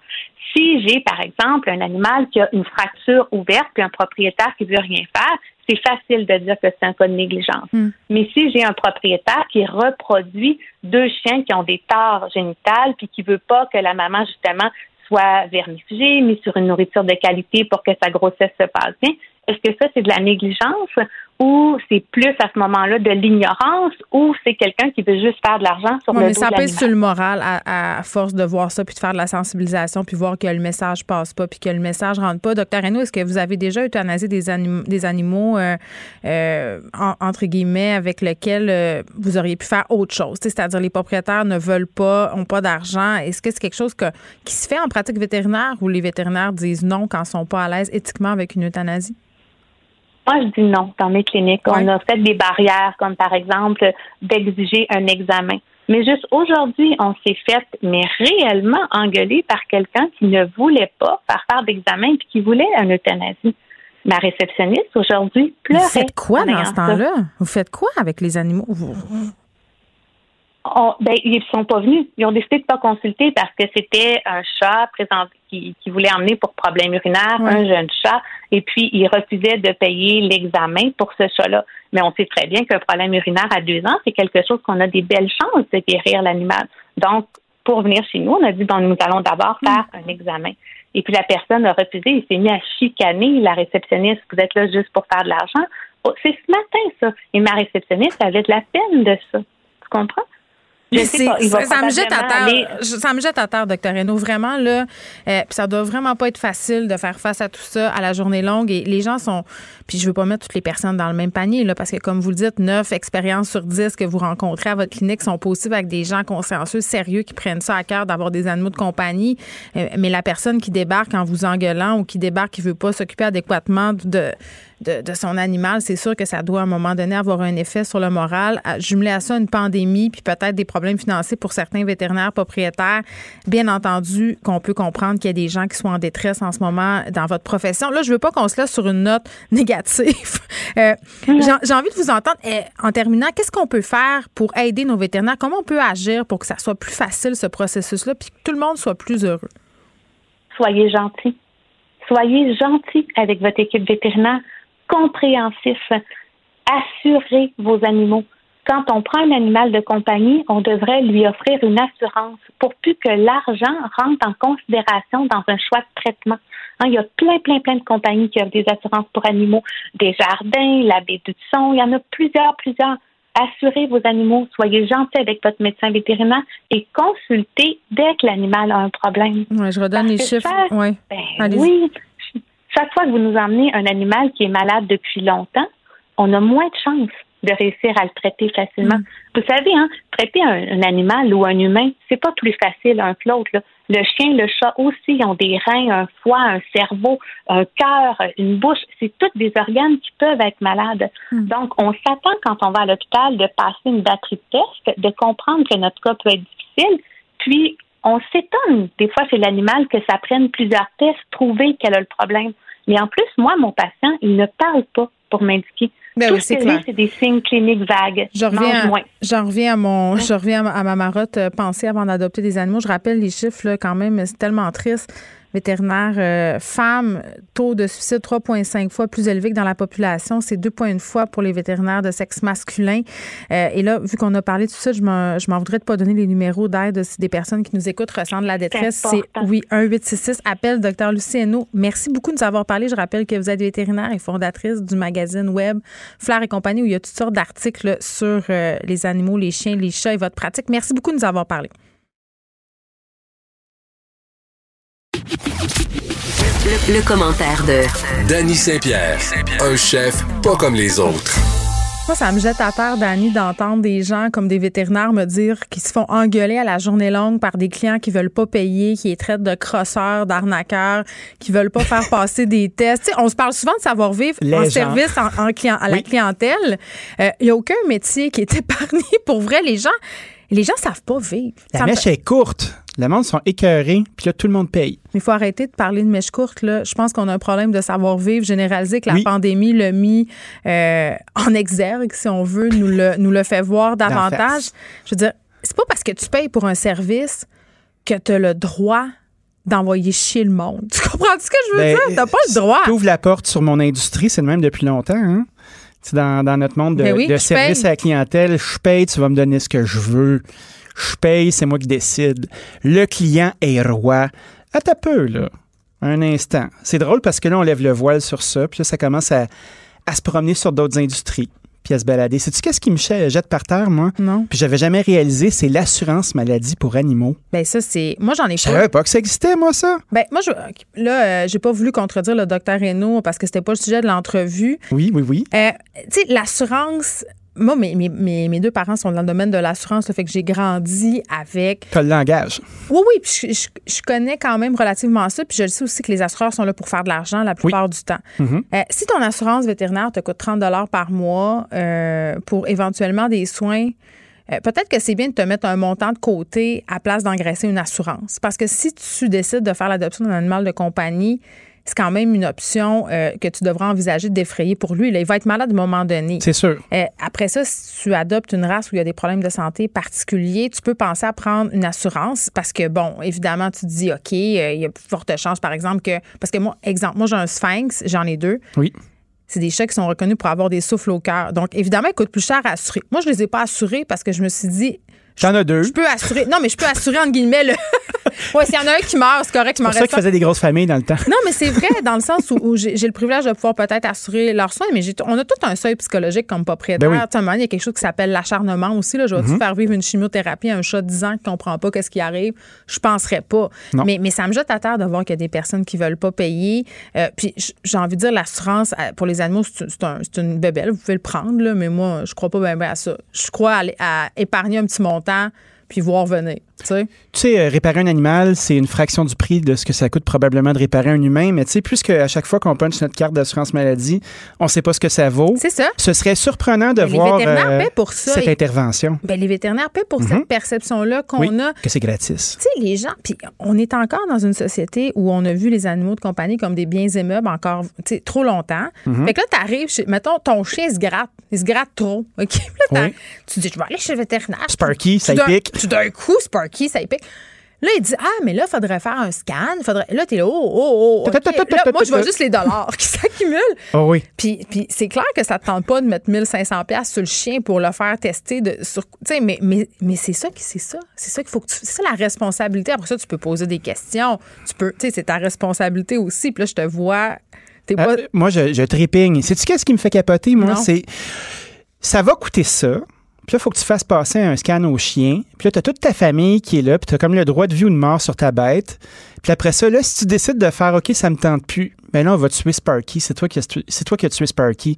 Fait que t'es comme un petit les peu vétérinaires, Les vétérinaires qui ont de l'éthique n'accepteront jamais une euthanasie. Euh, seulement parce que toi, tu as décidé, Danny, que ton chien Sparky, ça te tentait plus cet après-midi-là. J'ai jamais fait ça, moi. J'espère! Sinon, t'es plus mon ami. Mais non, mais jamais je ferais ça, là. Mais, non, mais ça fait un, animal, de la réflexion. Euh, un, animal qui est, qui est, magané, puis euh, effectivement, pour éviter l'acharnement, ben c'est sûr que ça, c'est une voie qui existe. Je serais fasciné, euh, puis là, je me ferai pas d'amis, mais je m'en sac parce que des amis, j'en ai. That's it. That's it. Tu serais fasciné de voir sur les pages. Il y a, un fléau OK, qui se passe sur les internets. Ce sont les pages sur les animaux de compagnie. Mettons la page Facebook de telle race de chien. Tu sais, c'est des du monde qui ont, je sais pas moi, je dis n'importe quoi. la page des huskies, la page des teckels, la page de. On peut-tu dire les chats de Bengale? Ah, les chats de Parce que moi, j'adore les chats de Bengale. Les chats de Bengale, tout ça, les, les, sphinx. Un de mes grands deuils dans la vie. Le trois quarts des posts de ces pages Facebook-là, c'est mon animal a un problème de santé. Que faire pour ne pas l'amener chez le vétérinaire? Que faire? là, t'as Jean-Gilles qui fait Essaye de faire trois tours sur toi-même un soir de pleine lune, ça va peut-être être correct. Puis là, t'as Ginette qui fait Applique-lui un cataplasme de menthe. Moi, ça a bien fonctionné. C'est épouvantable. C'est tout ce que les gens sont prêts à faire pour sauver 100$, puis je les comprends. Mais je veux dire, Colin, amène-le juste chez le docteur. Crif. Ben oui. Bon, ça m'a fait du bien. Trouve-toi un docteur fiable aussi, avec qui tu as une relation, avec qui tu peux avoir une belle, euh, belle confiance. Vétérinaire, ça, ça se magasine, entre guillemets. C'est comme n'importe quoi. Tu payes, tu magasines, tu es gentil, agréable, tu as décidé d'adopter Sparky, paye à ce temps. Oui, paye. On paye pour. Est-ce que les Canadiens reviendront? Mon, mon, mon, mon rythme cardiaque a augmenté. ça vient vraiment me chercher. J'aurais pas dû t'activer. Est-ce que les... Non. Prendrais-tu un cataplasme de menthe? oui, ça, c'est le cerveau, s'il vous plaît. Ah, c'est rafraîchissant. On, on, est à la veille euh, d'un déconfinement d'année, on l'espère. J'ai parlé avec Pierre Thibault tantôt qui disait, bon, mais ça serait peut-être le temps qu'on pense à ce qu'on va faire pour ouvrir les bars, mais pour les restos aussi, là, on, revient sur un texte de notre ami Sly, Sylvain Charlebois. Oui, Sly, Bon, maintenant, c'est ça son nom. Euh, est-ce qu'on va revenir à, notre, à nos bonnes vieilles habitudes, euh, puis je vais mettre des gros guillemets sur nos bonnes vieilles habitudes, de consacrer 35 de notre budget à la restauration? Premièrement, je savais pas qu'on dépensait autant en restaurant. Ça, me trouble. Il doit y avoir euh, des cafés filtres et des muffins là-dedans. C'est ça, c'est pas des juste sacs des de chips au dépanneur puis tout. C'est gonflé un brin. Tu vois, là, c'est à 20 On est passé sous la barre des 20% On est rendu à 24,3 Shout out au point 3. Hein? Gros, gros facteur. Allons-nous revenir à 35 Eh bien, euh, Sylvain a fait une espèce de bon résumé qu'on se plaît à faire assez régulièrement ici, mais je pense que, comme la théorie du clou, il faut toujours frapper un peu sur la tête pour que l'idée rentre sais, s'adapter, pivoter, se convertir, changer, changer son modèle, le réévaluer, la pandémie, veut, veut pas, c'est un grand dérangement. Puis ce mm. grand dérangement-là, ben, est-ce qu'il va, euh, est-ce qu'il va laisser des traces? On l'espère. On va avoir un manque de main-d'œuvre. C'est évident. Il y a un paquet de monde qui ont quitté l'industrie. Tu as des gens comme Lisa Frula, qui est la directrice générale de l'ITHQ, qui commence à faire de vibrants plaidoyers pour dire, hey, ayez confiance en l'industrie. c'est pas tentant, là. C'est pas tentant. Non. C'est pas, tant que les salaires, non. Tant que les salaires vont être moches comme ça, puis tant qu'on sera pas capable de garantir des carrières aux gens, ben, c'est ce que Sylvain mentionne d'ailleurs. Euh, faut arrêter de voir la restauration comme étant une affaire que tu fais en attendant. Mais pour le voir comme ça, ben, il faut que les conditions soient réunies pour qu'on le fasse. C'est quoi? Moi, j'aurais été très heureuse de faire ça pendant un méchant bout. J'aimais beaucoup ça.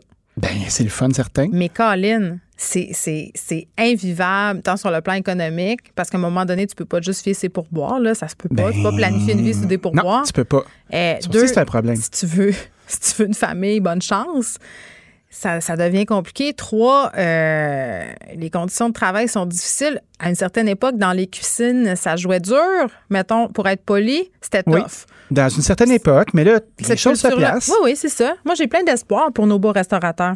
Mais ben, ce qui est, ce qui est intriguant, puis là, c'est, à ce moment-là qu'on peut commencer à faire des, théories à Saint-Saëns. Ah, j'aime ça, c'est mon moment préféré de l'émission, faire des théories à Saint-Saëns avec Dany Saint-Pierre. Ah ensemble, euh, oui, on va te le dire. on va te le dire, on te le dit. les gens, attends, je fais, les gens ont réagi à notre entrevue avec le maire euh, du plateau Montréal. Ben oui, je sais. Euh, tu m'as défendu sur Twitter, merci. C'est, un honneur, madame. Les gens n'étaient pas contents que j'ai dit jadis naguère que j'aimais pas la rue piétonne, mais, mais moi, ça fait partie de non, mais oui, mais il y a des gens qui ont vraiment remonté loin dans mes vieilles publications euh, sur Twitter pour trouver ça. Oui. Mais, mais moi, ça fait partie d'une de mes fiertés d'être capable de dire que je parfois je change d'idée puis que je refais mon idée. Mais il faut changer d'idée. On dirait que je veux pas être une vieille boquée qui s'en tient à son point juste pour avoir raison. Je trouve ça le fun, moi, qu'on soit capable d'avoir justement quelqu'un avec qui on pourrait ne pas s'entendre puis de se laisser la chance de se convaincre. Ben oui. D'avoir une discussion civilisée, puis dire euh, je t'écoute, tu m'écoutes, puis ah, ben écoute, c'est pas fou ton affaire. On l'a fait, puis gars, tu vois sur Twitter, là, une couple de personnes qui euh, nous ont vu être solidaires. Ils ont ravalé leur, leur, leur bas piéton. leur bas de piéton. Mais bon, toujours est-il qu'on ne sait pas encore ce qui nous attend cet été avec la restauration et les bars à Montréal et ça serait le temps euh, pour que le gouvernement se dégadine, histoire ben que vous puissiez planifier tout ça. C'est surtout ça que je retiens, moi, des interventions euh, de Pierre Thibault et des autres tenanciers de bars et aussi de Sylvain Charlebois. À un moment donné, il va falloir qu'on qu'on décide qu'est-ce qu'on fait, puis qu'on décide qu'est-ce qui se passe avec nos restaurants, qu'on prenne des décisions, que les gens sachent à quoi s'en tenir, parce que je les comprends d'avoir déserté, je les comprends de ne pas avoir envie de revenir. Oui, mais là, on parle beaucoup de l'employé, puis on parle de, cette espèce de loterie de trouver la bonne personne, puis de créer des carrières. Mm. Mais puisqu'on a de la difficulté à staffer, comme on dit en bon français, nos restaurants, mais il y a beaucoup de gens qui vont mourir par usure, beaucoup d'entrepreneurs, beaucoup d'entreprises. Tu sais, on parlait du séjour la semaine dernière sur le fait de ben là, il va falloir que je trouve du staff pour ouvrir ces jours. Ben, c'est un modèle d'affaires il fait que tu es obligé d'ouvrir ses jours, puis tu n'es pas capable d'avoir le personnel pour le faire, puis tu peux pas te couper en quatre, hmm. ben ton entreprise, elle va péricliter. Elle va péricliter tant que tu n'auras pas euh, la capacité d'augmenter tes prix. Puis c'est peut-être ça qui va se passer. Tu sais, pendant longtemps, nous, on, crie, on crie qu'on doit augmenter les prix des choses. Mais on n'est pas prêt à le payer. on n'est pas prêt à le payer. Ben, il va falloir assumer la mort de cette une partie de cette industrie-là où il va y avoir de plus en plus de bas de gamme, puis les, les restaurants indépendants qui vont être capables de se séparer de ce là ben, ils vont être de plus en plus chers. Les assiettes sont oui, mais on va revenir comme dans les années 80 où euh, c'est juste les notables qui pouvaient aller au restaurant, manger deux pois puis une carotte avec un petit peu de sauce réduite puis faire hum, c'est chouette la nouvelle cuisine. T'as vu Gisèle? Oui, alright. Laisse faire on a été très gâtés. ben il y a quelque chose comme la littératie culinaire aussi qui est embarquée pendant la pandémie où t'es pas capable de l'avoir le pâté que t'aimes, tu vas apprendre à le faire puis tu fais ah, shit, c'est pas si dur que ça. C'est tellement ça qu'on a fait. Pour vrai. Retrouver nos goûts. Mais après, il y a l'expérience, il y a l'ambiance, il y a les gens que t'aimes et que tu connais il y a quelque chose comme un sentiment de communauté que tu désires retrouver. C'est comme le gym. Ben oui. Tu sais, tu t'es dit, ah, pas besoin de ça, moi, aller pousser de la fonte avec d'autres Bertrand souvent. Oui. Pour oublier la honte. À, à, force de t'entraîner dans ton sol entre tes quatre murs, là, ça va tenter en Saint-Cyboire d'y retourner au gym. juste, te comparer puis te faire comme, hein, ça fait deux mois qu'elle est ici, elle, elle, maigrit pas. Hein? Moi, je suis pas grossophobe comme toi. Tu fais pas ça. Eh ben, moi non plus. De toute façon, étant un petit gros, moi, j'ai le droit de le dire. je sais pas. OK, on va se laisser là-dessus. À demain. Salut. Pour une écoute en tout temps, ce commentaire de Danny Saint-Pierre est maintenant disponible dans la section balado de l'application et du site cube.radio, tout comme sa série balado L'Addition, un magazine sur la consommation et l'entrepreneuriat. Cube Radio. Pendant que votre attention est centrée sur vos urgences du matin, vos réunions d'affaires du midi, votre retour à la maison ou votre emploi du soir, celle de Desjardins Entreprises est centrée sur plus de 400 000 entreprises à toute heure du jour. Grâce à notre connaissance des secteurs d'activité et à notre accompagnement spécialisé, nous aidons les entrepreneurs à relever chaque défi pour qu'ils puissent rester centrés sur ce qui compte, le développement de leur entreprise.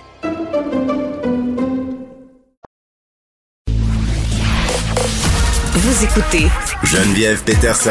Cube Radio. On est avec Jean-Louis Fortin, directeur du bureau d'enquête. Salut Jean-Louis. Bonjour Geneviève. Bon, Québec a accordé pour quand même pas une bouchée de pain 2 milliards en contrat sans appel d'offres en une année.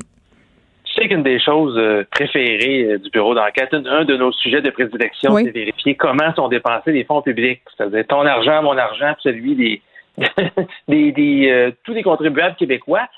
il y a des règles hein, qui encadrent les dépenses de fonds publics. Mm-hmm. une des règles les plus importantes, en fait, c'est que le plus souvent possible, pour en avoir pour notre argent, il faut stimuler la concurrence. C'est-à-dire, hein, bon, c'est le but d'un appel d'offres, j'ai besoin d'acheter tel produit, j'ai besoin de construire telle, euh, telle installation, ben donnez-moi votre meilleur prix, là, puis je vais octroyer le contrat à la personne qui me fait le meilleur prix. Ça, ça devrait être la règle de base. Et c'est pour ça qu'à chaque fois au Québec qu'on signe une entente de plus de 100 000 il faut normalement euh, aller en concurrence. Il y a des exceptions. Mais là, on se rend compte que dans la dernière année où c'est comptabilisé, il n'y a mhm. pas eu deux, trois exceptions il y en a eu 3000 exceptions. Donc, à 3000 fois, le gouvernement, si tu veux, a un peu contourné ses propres règles pour donner des contrats à une, seule personne, c'est-à-dire je choisis qui aura le contrat, quelle entreprise avec qui je vais faire affaire, sans euh, vérifier s'il ne pourrait pas avoir de la concurrence qui pourrait lui faire payer moins cher. La première question qui me vient, évidemment, c'est est-ce qu'on a fait ça à cause de la pandémie, à cause de la COVID, parce qu'on n'avait pas le temps de faire ce processus d'appel d'offres. Il doit y avoir une raison. Ils savaient bien qu'on allait s'en rendre compte à un moment donné. On n'a pas fait ça à cause de la pandémie, on a justement fait ça avant la pandémie. Oups. C'est les chiffres les plus récents qui datent de l'année financière 2018-2019. Moi, je m'attends effectivement à ce que, à cause de la pandémie, le nombre de contrats sans appel d'offres augmente, donc ça soit bien plus que 3000. Moi, je te dirais que la raison pour laquelle on a fait ça, pour laquelle il y a 3000 exceptions, c'est principalement à cause du bordel informatique. C'est quoi le bordel informatique? C'est un peu le nom qu'on a donné à la situation présentement au gouvernement du Québec. Il y a tellement de contrats informatiques qui sont difficiles à gérer.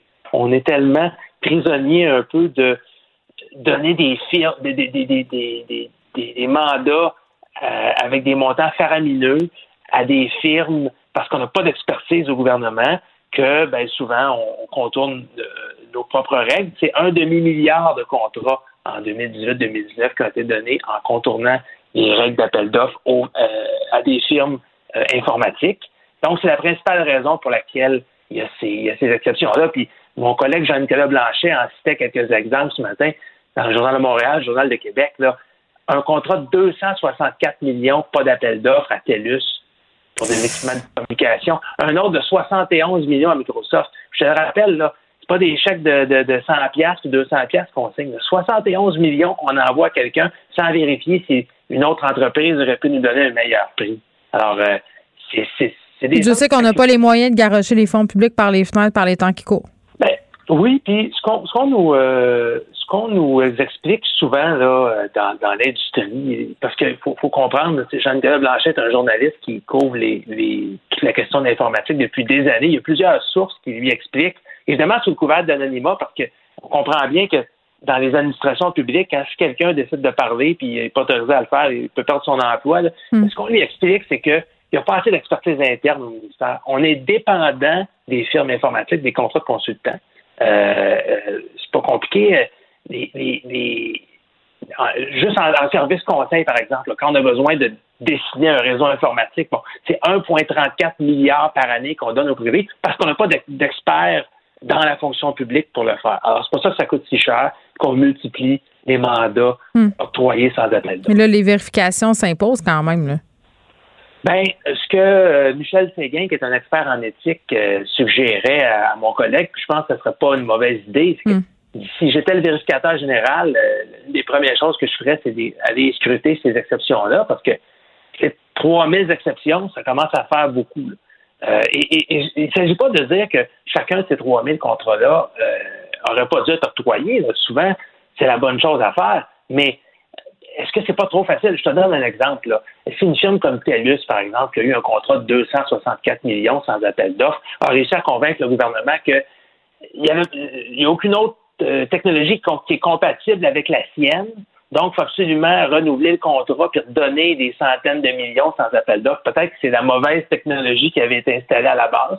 Peut-être qu'on n'aurait pas dû s'emprisonner à, s'engager pour les 20 prochaines années ou à s'obliger à donner toujours des contrats pendant 20 ans puis 30 ans à TELUS parce qu'on a fait un choix de dire on va installer tel type d'équipement. Alors, c'est pas simple à régler. Je pense qu'Éric Kerr, qui est responsable de ces dossiers-là au gouvernement, euh, a du pain sur la planche.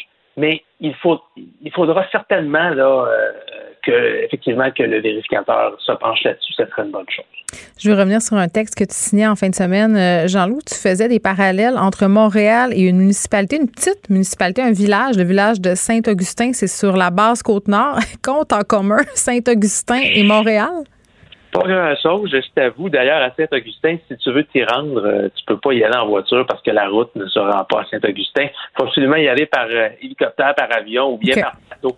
Euh, mais certainement, ce qu'on peut dire, c'est que ce sont deux villes qui sont un peu aux prises présentement avec des problèmes éthiques. Pas de la même nature. D'après moi, c'est plus grave à Saint-Augustin ce qui se passe là. Puis ça m'a un peu étonné la, la, semaine dernière, je t'avoue, quand de façon totalement euh, impromptu, la ministre des Affaires municipales publie un communiqué pour dire euh, qu'elle est tellement préoccupée par ce qui se passe à Saint-Augustin qu'elle mandate un observateur de la commission municipale pour lui faire rapport. c'est bon. Puis là, on se rend compte qu'il y a pas moins de 12 chefs d'accusation en matière pénale qui ont été imposés à Saint-Augustin. Et ce qu'on ah, ben reproche hmm. à la mairesse et à l'ancien maire, donc les deux derniers premiers magistrats de cette ville-là, c'est d'avoir euh, influencé le vote des électeurs, et là, j'ouvre les guillemets, en promettant ou en accordant un bénéfice, ou bien en leur faisant des menaces. Donc, c'est pas compliqué, c'est si tu votes pour moi, je vais te donner un cadeau, ou si tu votes pas pour moi, je vais te casser deux jambes. Je dis pas que c'est exactement ça qui s'est passé, mais tu comprends l'esprit du chef. Ou euh, si tu votes pour moi, je vais te donner tel permis, puis si tu votes pas pour moi, tu l'auras pas. Genre. Exactement. Alors, c'est marchander, si tu veux, un vote en échange d'un avantage ou euh, une menace si le, vote n'est pas obtenu. Alors, c'est l'une des, euh, des, infractions les plus graves qu'on peut reprocher hein, au niveau du directeur général des élections. Chaque chef est passé d'une amende de 5 000 Il y en a 12. Alors, tu peux comprendre que hmm. C'est bon. Ces gens-là ne, sont pas sortis du bois. Évidemment, ça n'a pas été démontré. Non, mais ça fait longtemps que ça euh, dure. Là. Je lisais dans ton texte que Saint-Augustin a par ailleurs euh, été a déjà été placé sous tutelle aux alentours de 2010, 2011. Oui, il y a une dizaine d'années, ça marchait vraiment pas. Puis il y avait eu une tutelle. Puis après ça, le maire McKinnon avait été déclaré inhabile à siéger. Puis bon, le, le, DGEQ, euh, là, constate que vraisemblablement, dans les dernières années, il y a mm. encore eu il y a encore eu des problèmes. Euh, ces gens-là, euh, la mairesse Gladys Driscoll-Martin et l'ancien maire Glenn McKinnon, donc devront décider si le coupable aussi, le plaide non coupable et s'ils choisissent de se défendre. Les choses certaines, ça semble un peu la base là en démocratie. De, de, faut comprendre. Si tu penses à te présenter à des élections là, et tu devrais savoir que tu peux pas avec, avec, du chantage, avec des promesses, essayer d'obtenir des votes. Ça me semble que c'est un peu démocratie sans un. Puis le parallèle que tu fais avec Montréal, moi, c'est ça qui m'inquiète, là. C'est lequel? Ben, le parallèle qui fait à Montréal, c'est qu'on a quand même un maire hein, d'arrondissement. Il y a 19 arrondissements à Montréal et un des maires d'arrondissement, donc Normand Marinacci, qui est maire de l'île Bizarre, lui vient d'être cité en déontologie municipale par la CMQ. Lui, c'est pas des votes qui auraient marchandé. Ce qu'on lui reproche, c'est plutôt euh, de s'être ingéré dans le travail de ses fonctionnaires. Puis euh, mon collègue Dominique Cambron voulait quand même réussi à avoir des détails assez troublants sur ce qui est reproché au maire. C'est pas des petites choses, là. On dit, par exemple, qu'il euh, y avait un rapport qui recommandait très, très clairement le congédiement d'un employé, euh, qui aurait volé du temps, qui aurait falsifié des rapports. Puis lui, le maire décide arbitrairement de non, moi, je, décide que je fais mon, ma propre petite enquête, puis euh, ça se passera pas comme ça, il sera pas congédié. Tu sais, il y a une séparation très claire qui doit exister, c'est-à-dire que hmm. le, maire qui est un peu le, le, le pouvoir euh, législatif dans ce cas-ci. Et après ça, ben, euh, au niveau des fonctionnaires d'arrondissement, le pouvoir administratif, il y a vrai, on peut pas, on peut pas confondre les deux. C'est la base. Puis bon, en plus, il, est question aussi que le maire se serait mêlé indûment d'un appel d'offres. C'est-à-dire que ça aussi, c'est un appel d'offres doit être préparé par les fonctionnaires et non pas par directement le maire qui, lui, plutôt donne les orientations politiques. Mais j'ai fait un rapprochement entre ces deux histoires-là parce que tu le sais, en Geneviève, les élections municipales s'en viennent. On est à 7 hmm. mois, c'est au début novembre. Puis là, dans les prochaines semaines. Oui, Denis a déjà refait faire ses photos. Il y a un petit bracelet de cuir, puis tout, là, et là, là, on est dans une remasterisation de l'image, mes amis. Un beau catalogue de, nouvelles photos pour Denis Coderre, mais c'est pas Denis Coderre qui m'inquiète, parce que Denis Coderre, quand même, a été, est en politique depuis oui. des décennies. Il sait à quoi s'attendre.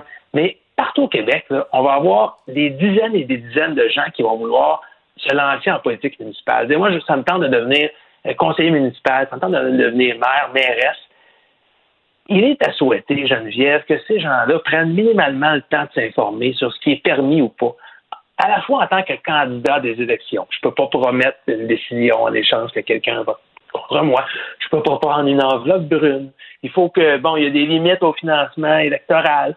Euh, et, après ça, ben, une fois que tu es élu, je peux pas m'ingérer dans le travail de mes fonctionnaires. ça a tellement l'air simple à expliquer comme ça, mais ce sont des règles qui sont qui sont importantes et qui peuvent amener des conséquences euh, euh, graves. Là, je te parle d'infractions de, DGEQ avec des amendes salées, mais dans certains cas, on l'a vu, hein, dans des sortes de corruption dans les dernières années, c'est des peines d'emprisonnement. Alors, on encourage les gens, évidemment, à participer à la vie démocratique, à se présenter, parce qu'il faut qu'il y ait des gens qui s'en occupent des municipalités. Mais souhaitons que ces gens-là s'informent sur ce qui est permis de faire ou pas et que le ministère des Affaires municipales s'assure qu'on a des candidats de qualité ou qui sont minimalement mm. bien informés euh, avant de se présenter. Merci Jean-Louis.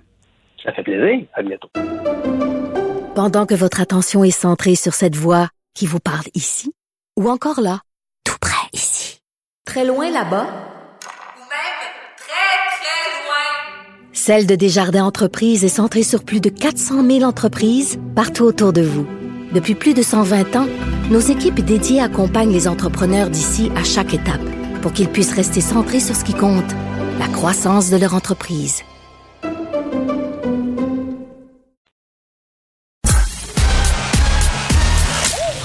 Geneviève Peterson. Elle réécrit le scénario de l'actualité tous les jours. Vous écoutez Geneviève Peterson. Cube Radio. Lundi, c'est Alexandre Moranville qui est avec nous. Il sera avec Mario Dumont dans quelques instants. Alex, salut. Salut Geneviève. Écoute, euh, comme tu as le beat complotiste ici à Cube, j'avais bien envie de t'entendre sur les doutes par rapport euh, à AstraZeneca. Clairement, à chaque fois qu'on remet en question les vaccins, euh, ça alimente le doute du mouvement anti-vax. Puis je veux pas dire que tous les gens qui sont anti-vax sont des complotistes, mais souvent ça va ensemble, parfois. Ben, oui, mais c'est surtout qu'il faut, faut tellement relativiser parce que c'est important dans la vie sais, quand même, de, poser des questions. C'est normal, jusqu'à une certaine limite, que les gens se posent des questions. Puis c'est pour moi le vaccin, ce que ça représente. Parce que c'est une, une, procédure, si j'en veux, dans, le domaine médical qui nécessite que la grande majorité des gens, pour que ça fonctionne, doivent être vaccinés. Donc, on a besoin de vacciner le plus de gens possible. Et cette volonté-là de vouloir vacciner, qui est essentielle, je le rappelle, pour le processus, c'est ce qui fait peur un peu aux gens. Les gens vont se dire, ben là, il, il, doit avoir une raison pour laquelle ils nous font faire ça. Hein? Puis là, on a toutes les théories du complot qui s'y rajoutent. Il y en a qui disent juste que le vaccin va donner X maladie, X pathologie, l'autisme, on l'a vu pendant longtemps. Oui, ce qu'on parle dans le cas d'AstraZeneca sur des effets secondaires, des thromboses, des caillots sanguins, euh, puis ça vient jouer avec des vieilles peurs qu'on a par rapport au vaccin, notamment cette étude frauduleuse qui a été démentie depuis, euh, qui avait été publiée dans Nature, qui s'est rétractée par un médecin qui a fait des rapprochements entre un vaccin, mhm. le RRO et l'autisme. Puis je le répète, là, complètement faux. Oui, ça a été répété, mais on dirait que ça c'est un phénomène scientifique aussi bien documenté. On retient toujours l'information euh, qui nous a été donné en premier, puis les rectifications, on a moins tendance à y accorder d'importance. Ce qui est, ce qui est extrêmement déplorable. Là, maintenant, dans le cas d'AstraZeneca, c'est vraiment un principe de précaution. Puis il y a beaucoup de politique derrière tout ça. Dans l'Union européenne, on veut vraiment s'assurer que les gens soient sécurisés là, vraiment sur leur peur avant de remettre le vaccin. Ça mais fait peut-être plus de mal que de bien parce que ça crée de la peur. on, a eu, excuse-moi, on a eu cette sortie euh, des évêques la semaine passée, euh, très malheureuse pour nous dire bon ben vaccin euh, d'AstraZeneca le vaccin de Johnson Johnson, possiblement fait avec une lignée cellulaire de fœtus avortés, là je paraphrase, là, oui. Euh, qui a fait, à mon sens, beaucoup de mal comme sortie, peu importe comment on s'excuse, peu importe comment on essaie de racheter le tir, par la suite, le mal est fait. Euh, puis je, disais, euh, est-ce que ça nous surprend comme position par rapport un, aux, évêques et deux, par rapport à l'Église. Non, l'Église qui, a encore une position assez conservatrice sur, la, sur l'avortement.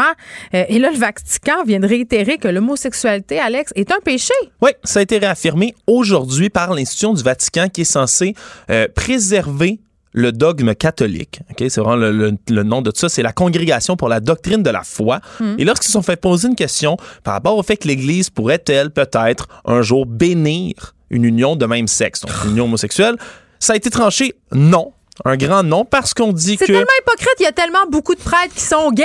Oui, mais pour être béni, dit-on, béni, il faut que ce soit objectivement et positivement ordonné à recevoir et à exprimer la grâce en fonction des desseins de Dieu. Donc, eux se sont chargés de dire Dieu c'est pas dans ses dessins, c'est pas dans ses plans, ça n'a pas été écrit comme ça, donc c'est un péché. Oh, mais Dieu, c'était là 2000 ans qu'on a inventé ça. On pourrait-tu le on pourrait faire la version remasterisée de Jésus puis de Dieu? c'est une institution qui refuse de se moderniser, puis à chaque fois qu'on leur, on leur tend la perche, il y a une ah. occasion comme ça, euh, on a l'impression que c'est un peu raté. Il y a cinq mois, le pape avait dit quelque chose qui avait redonné un peu la. Oui, François, qui est un peu progressiste, mais écoute, ce sont des hommes qui désirent garder leur pouvoir pour eux. Qu'est-ce que tu veux? Alexandre Moranville-Ouellette, c'est un peu décourageant tout ça. Merci. On te retrouve euh, dans quelques instants. Merci à Frédéric Mockel, à la recherche, Sébastien Laperrière, à la mise en onde. Merci à vous, les auditeurs. On vous retrouve demain à 13h.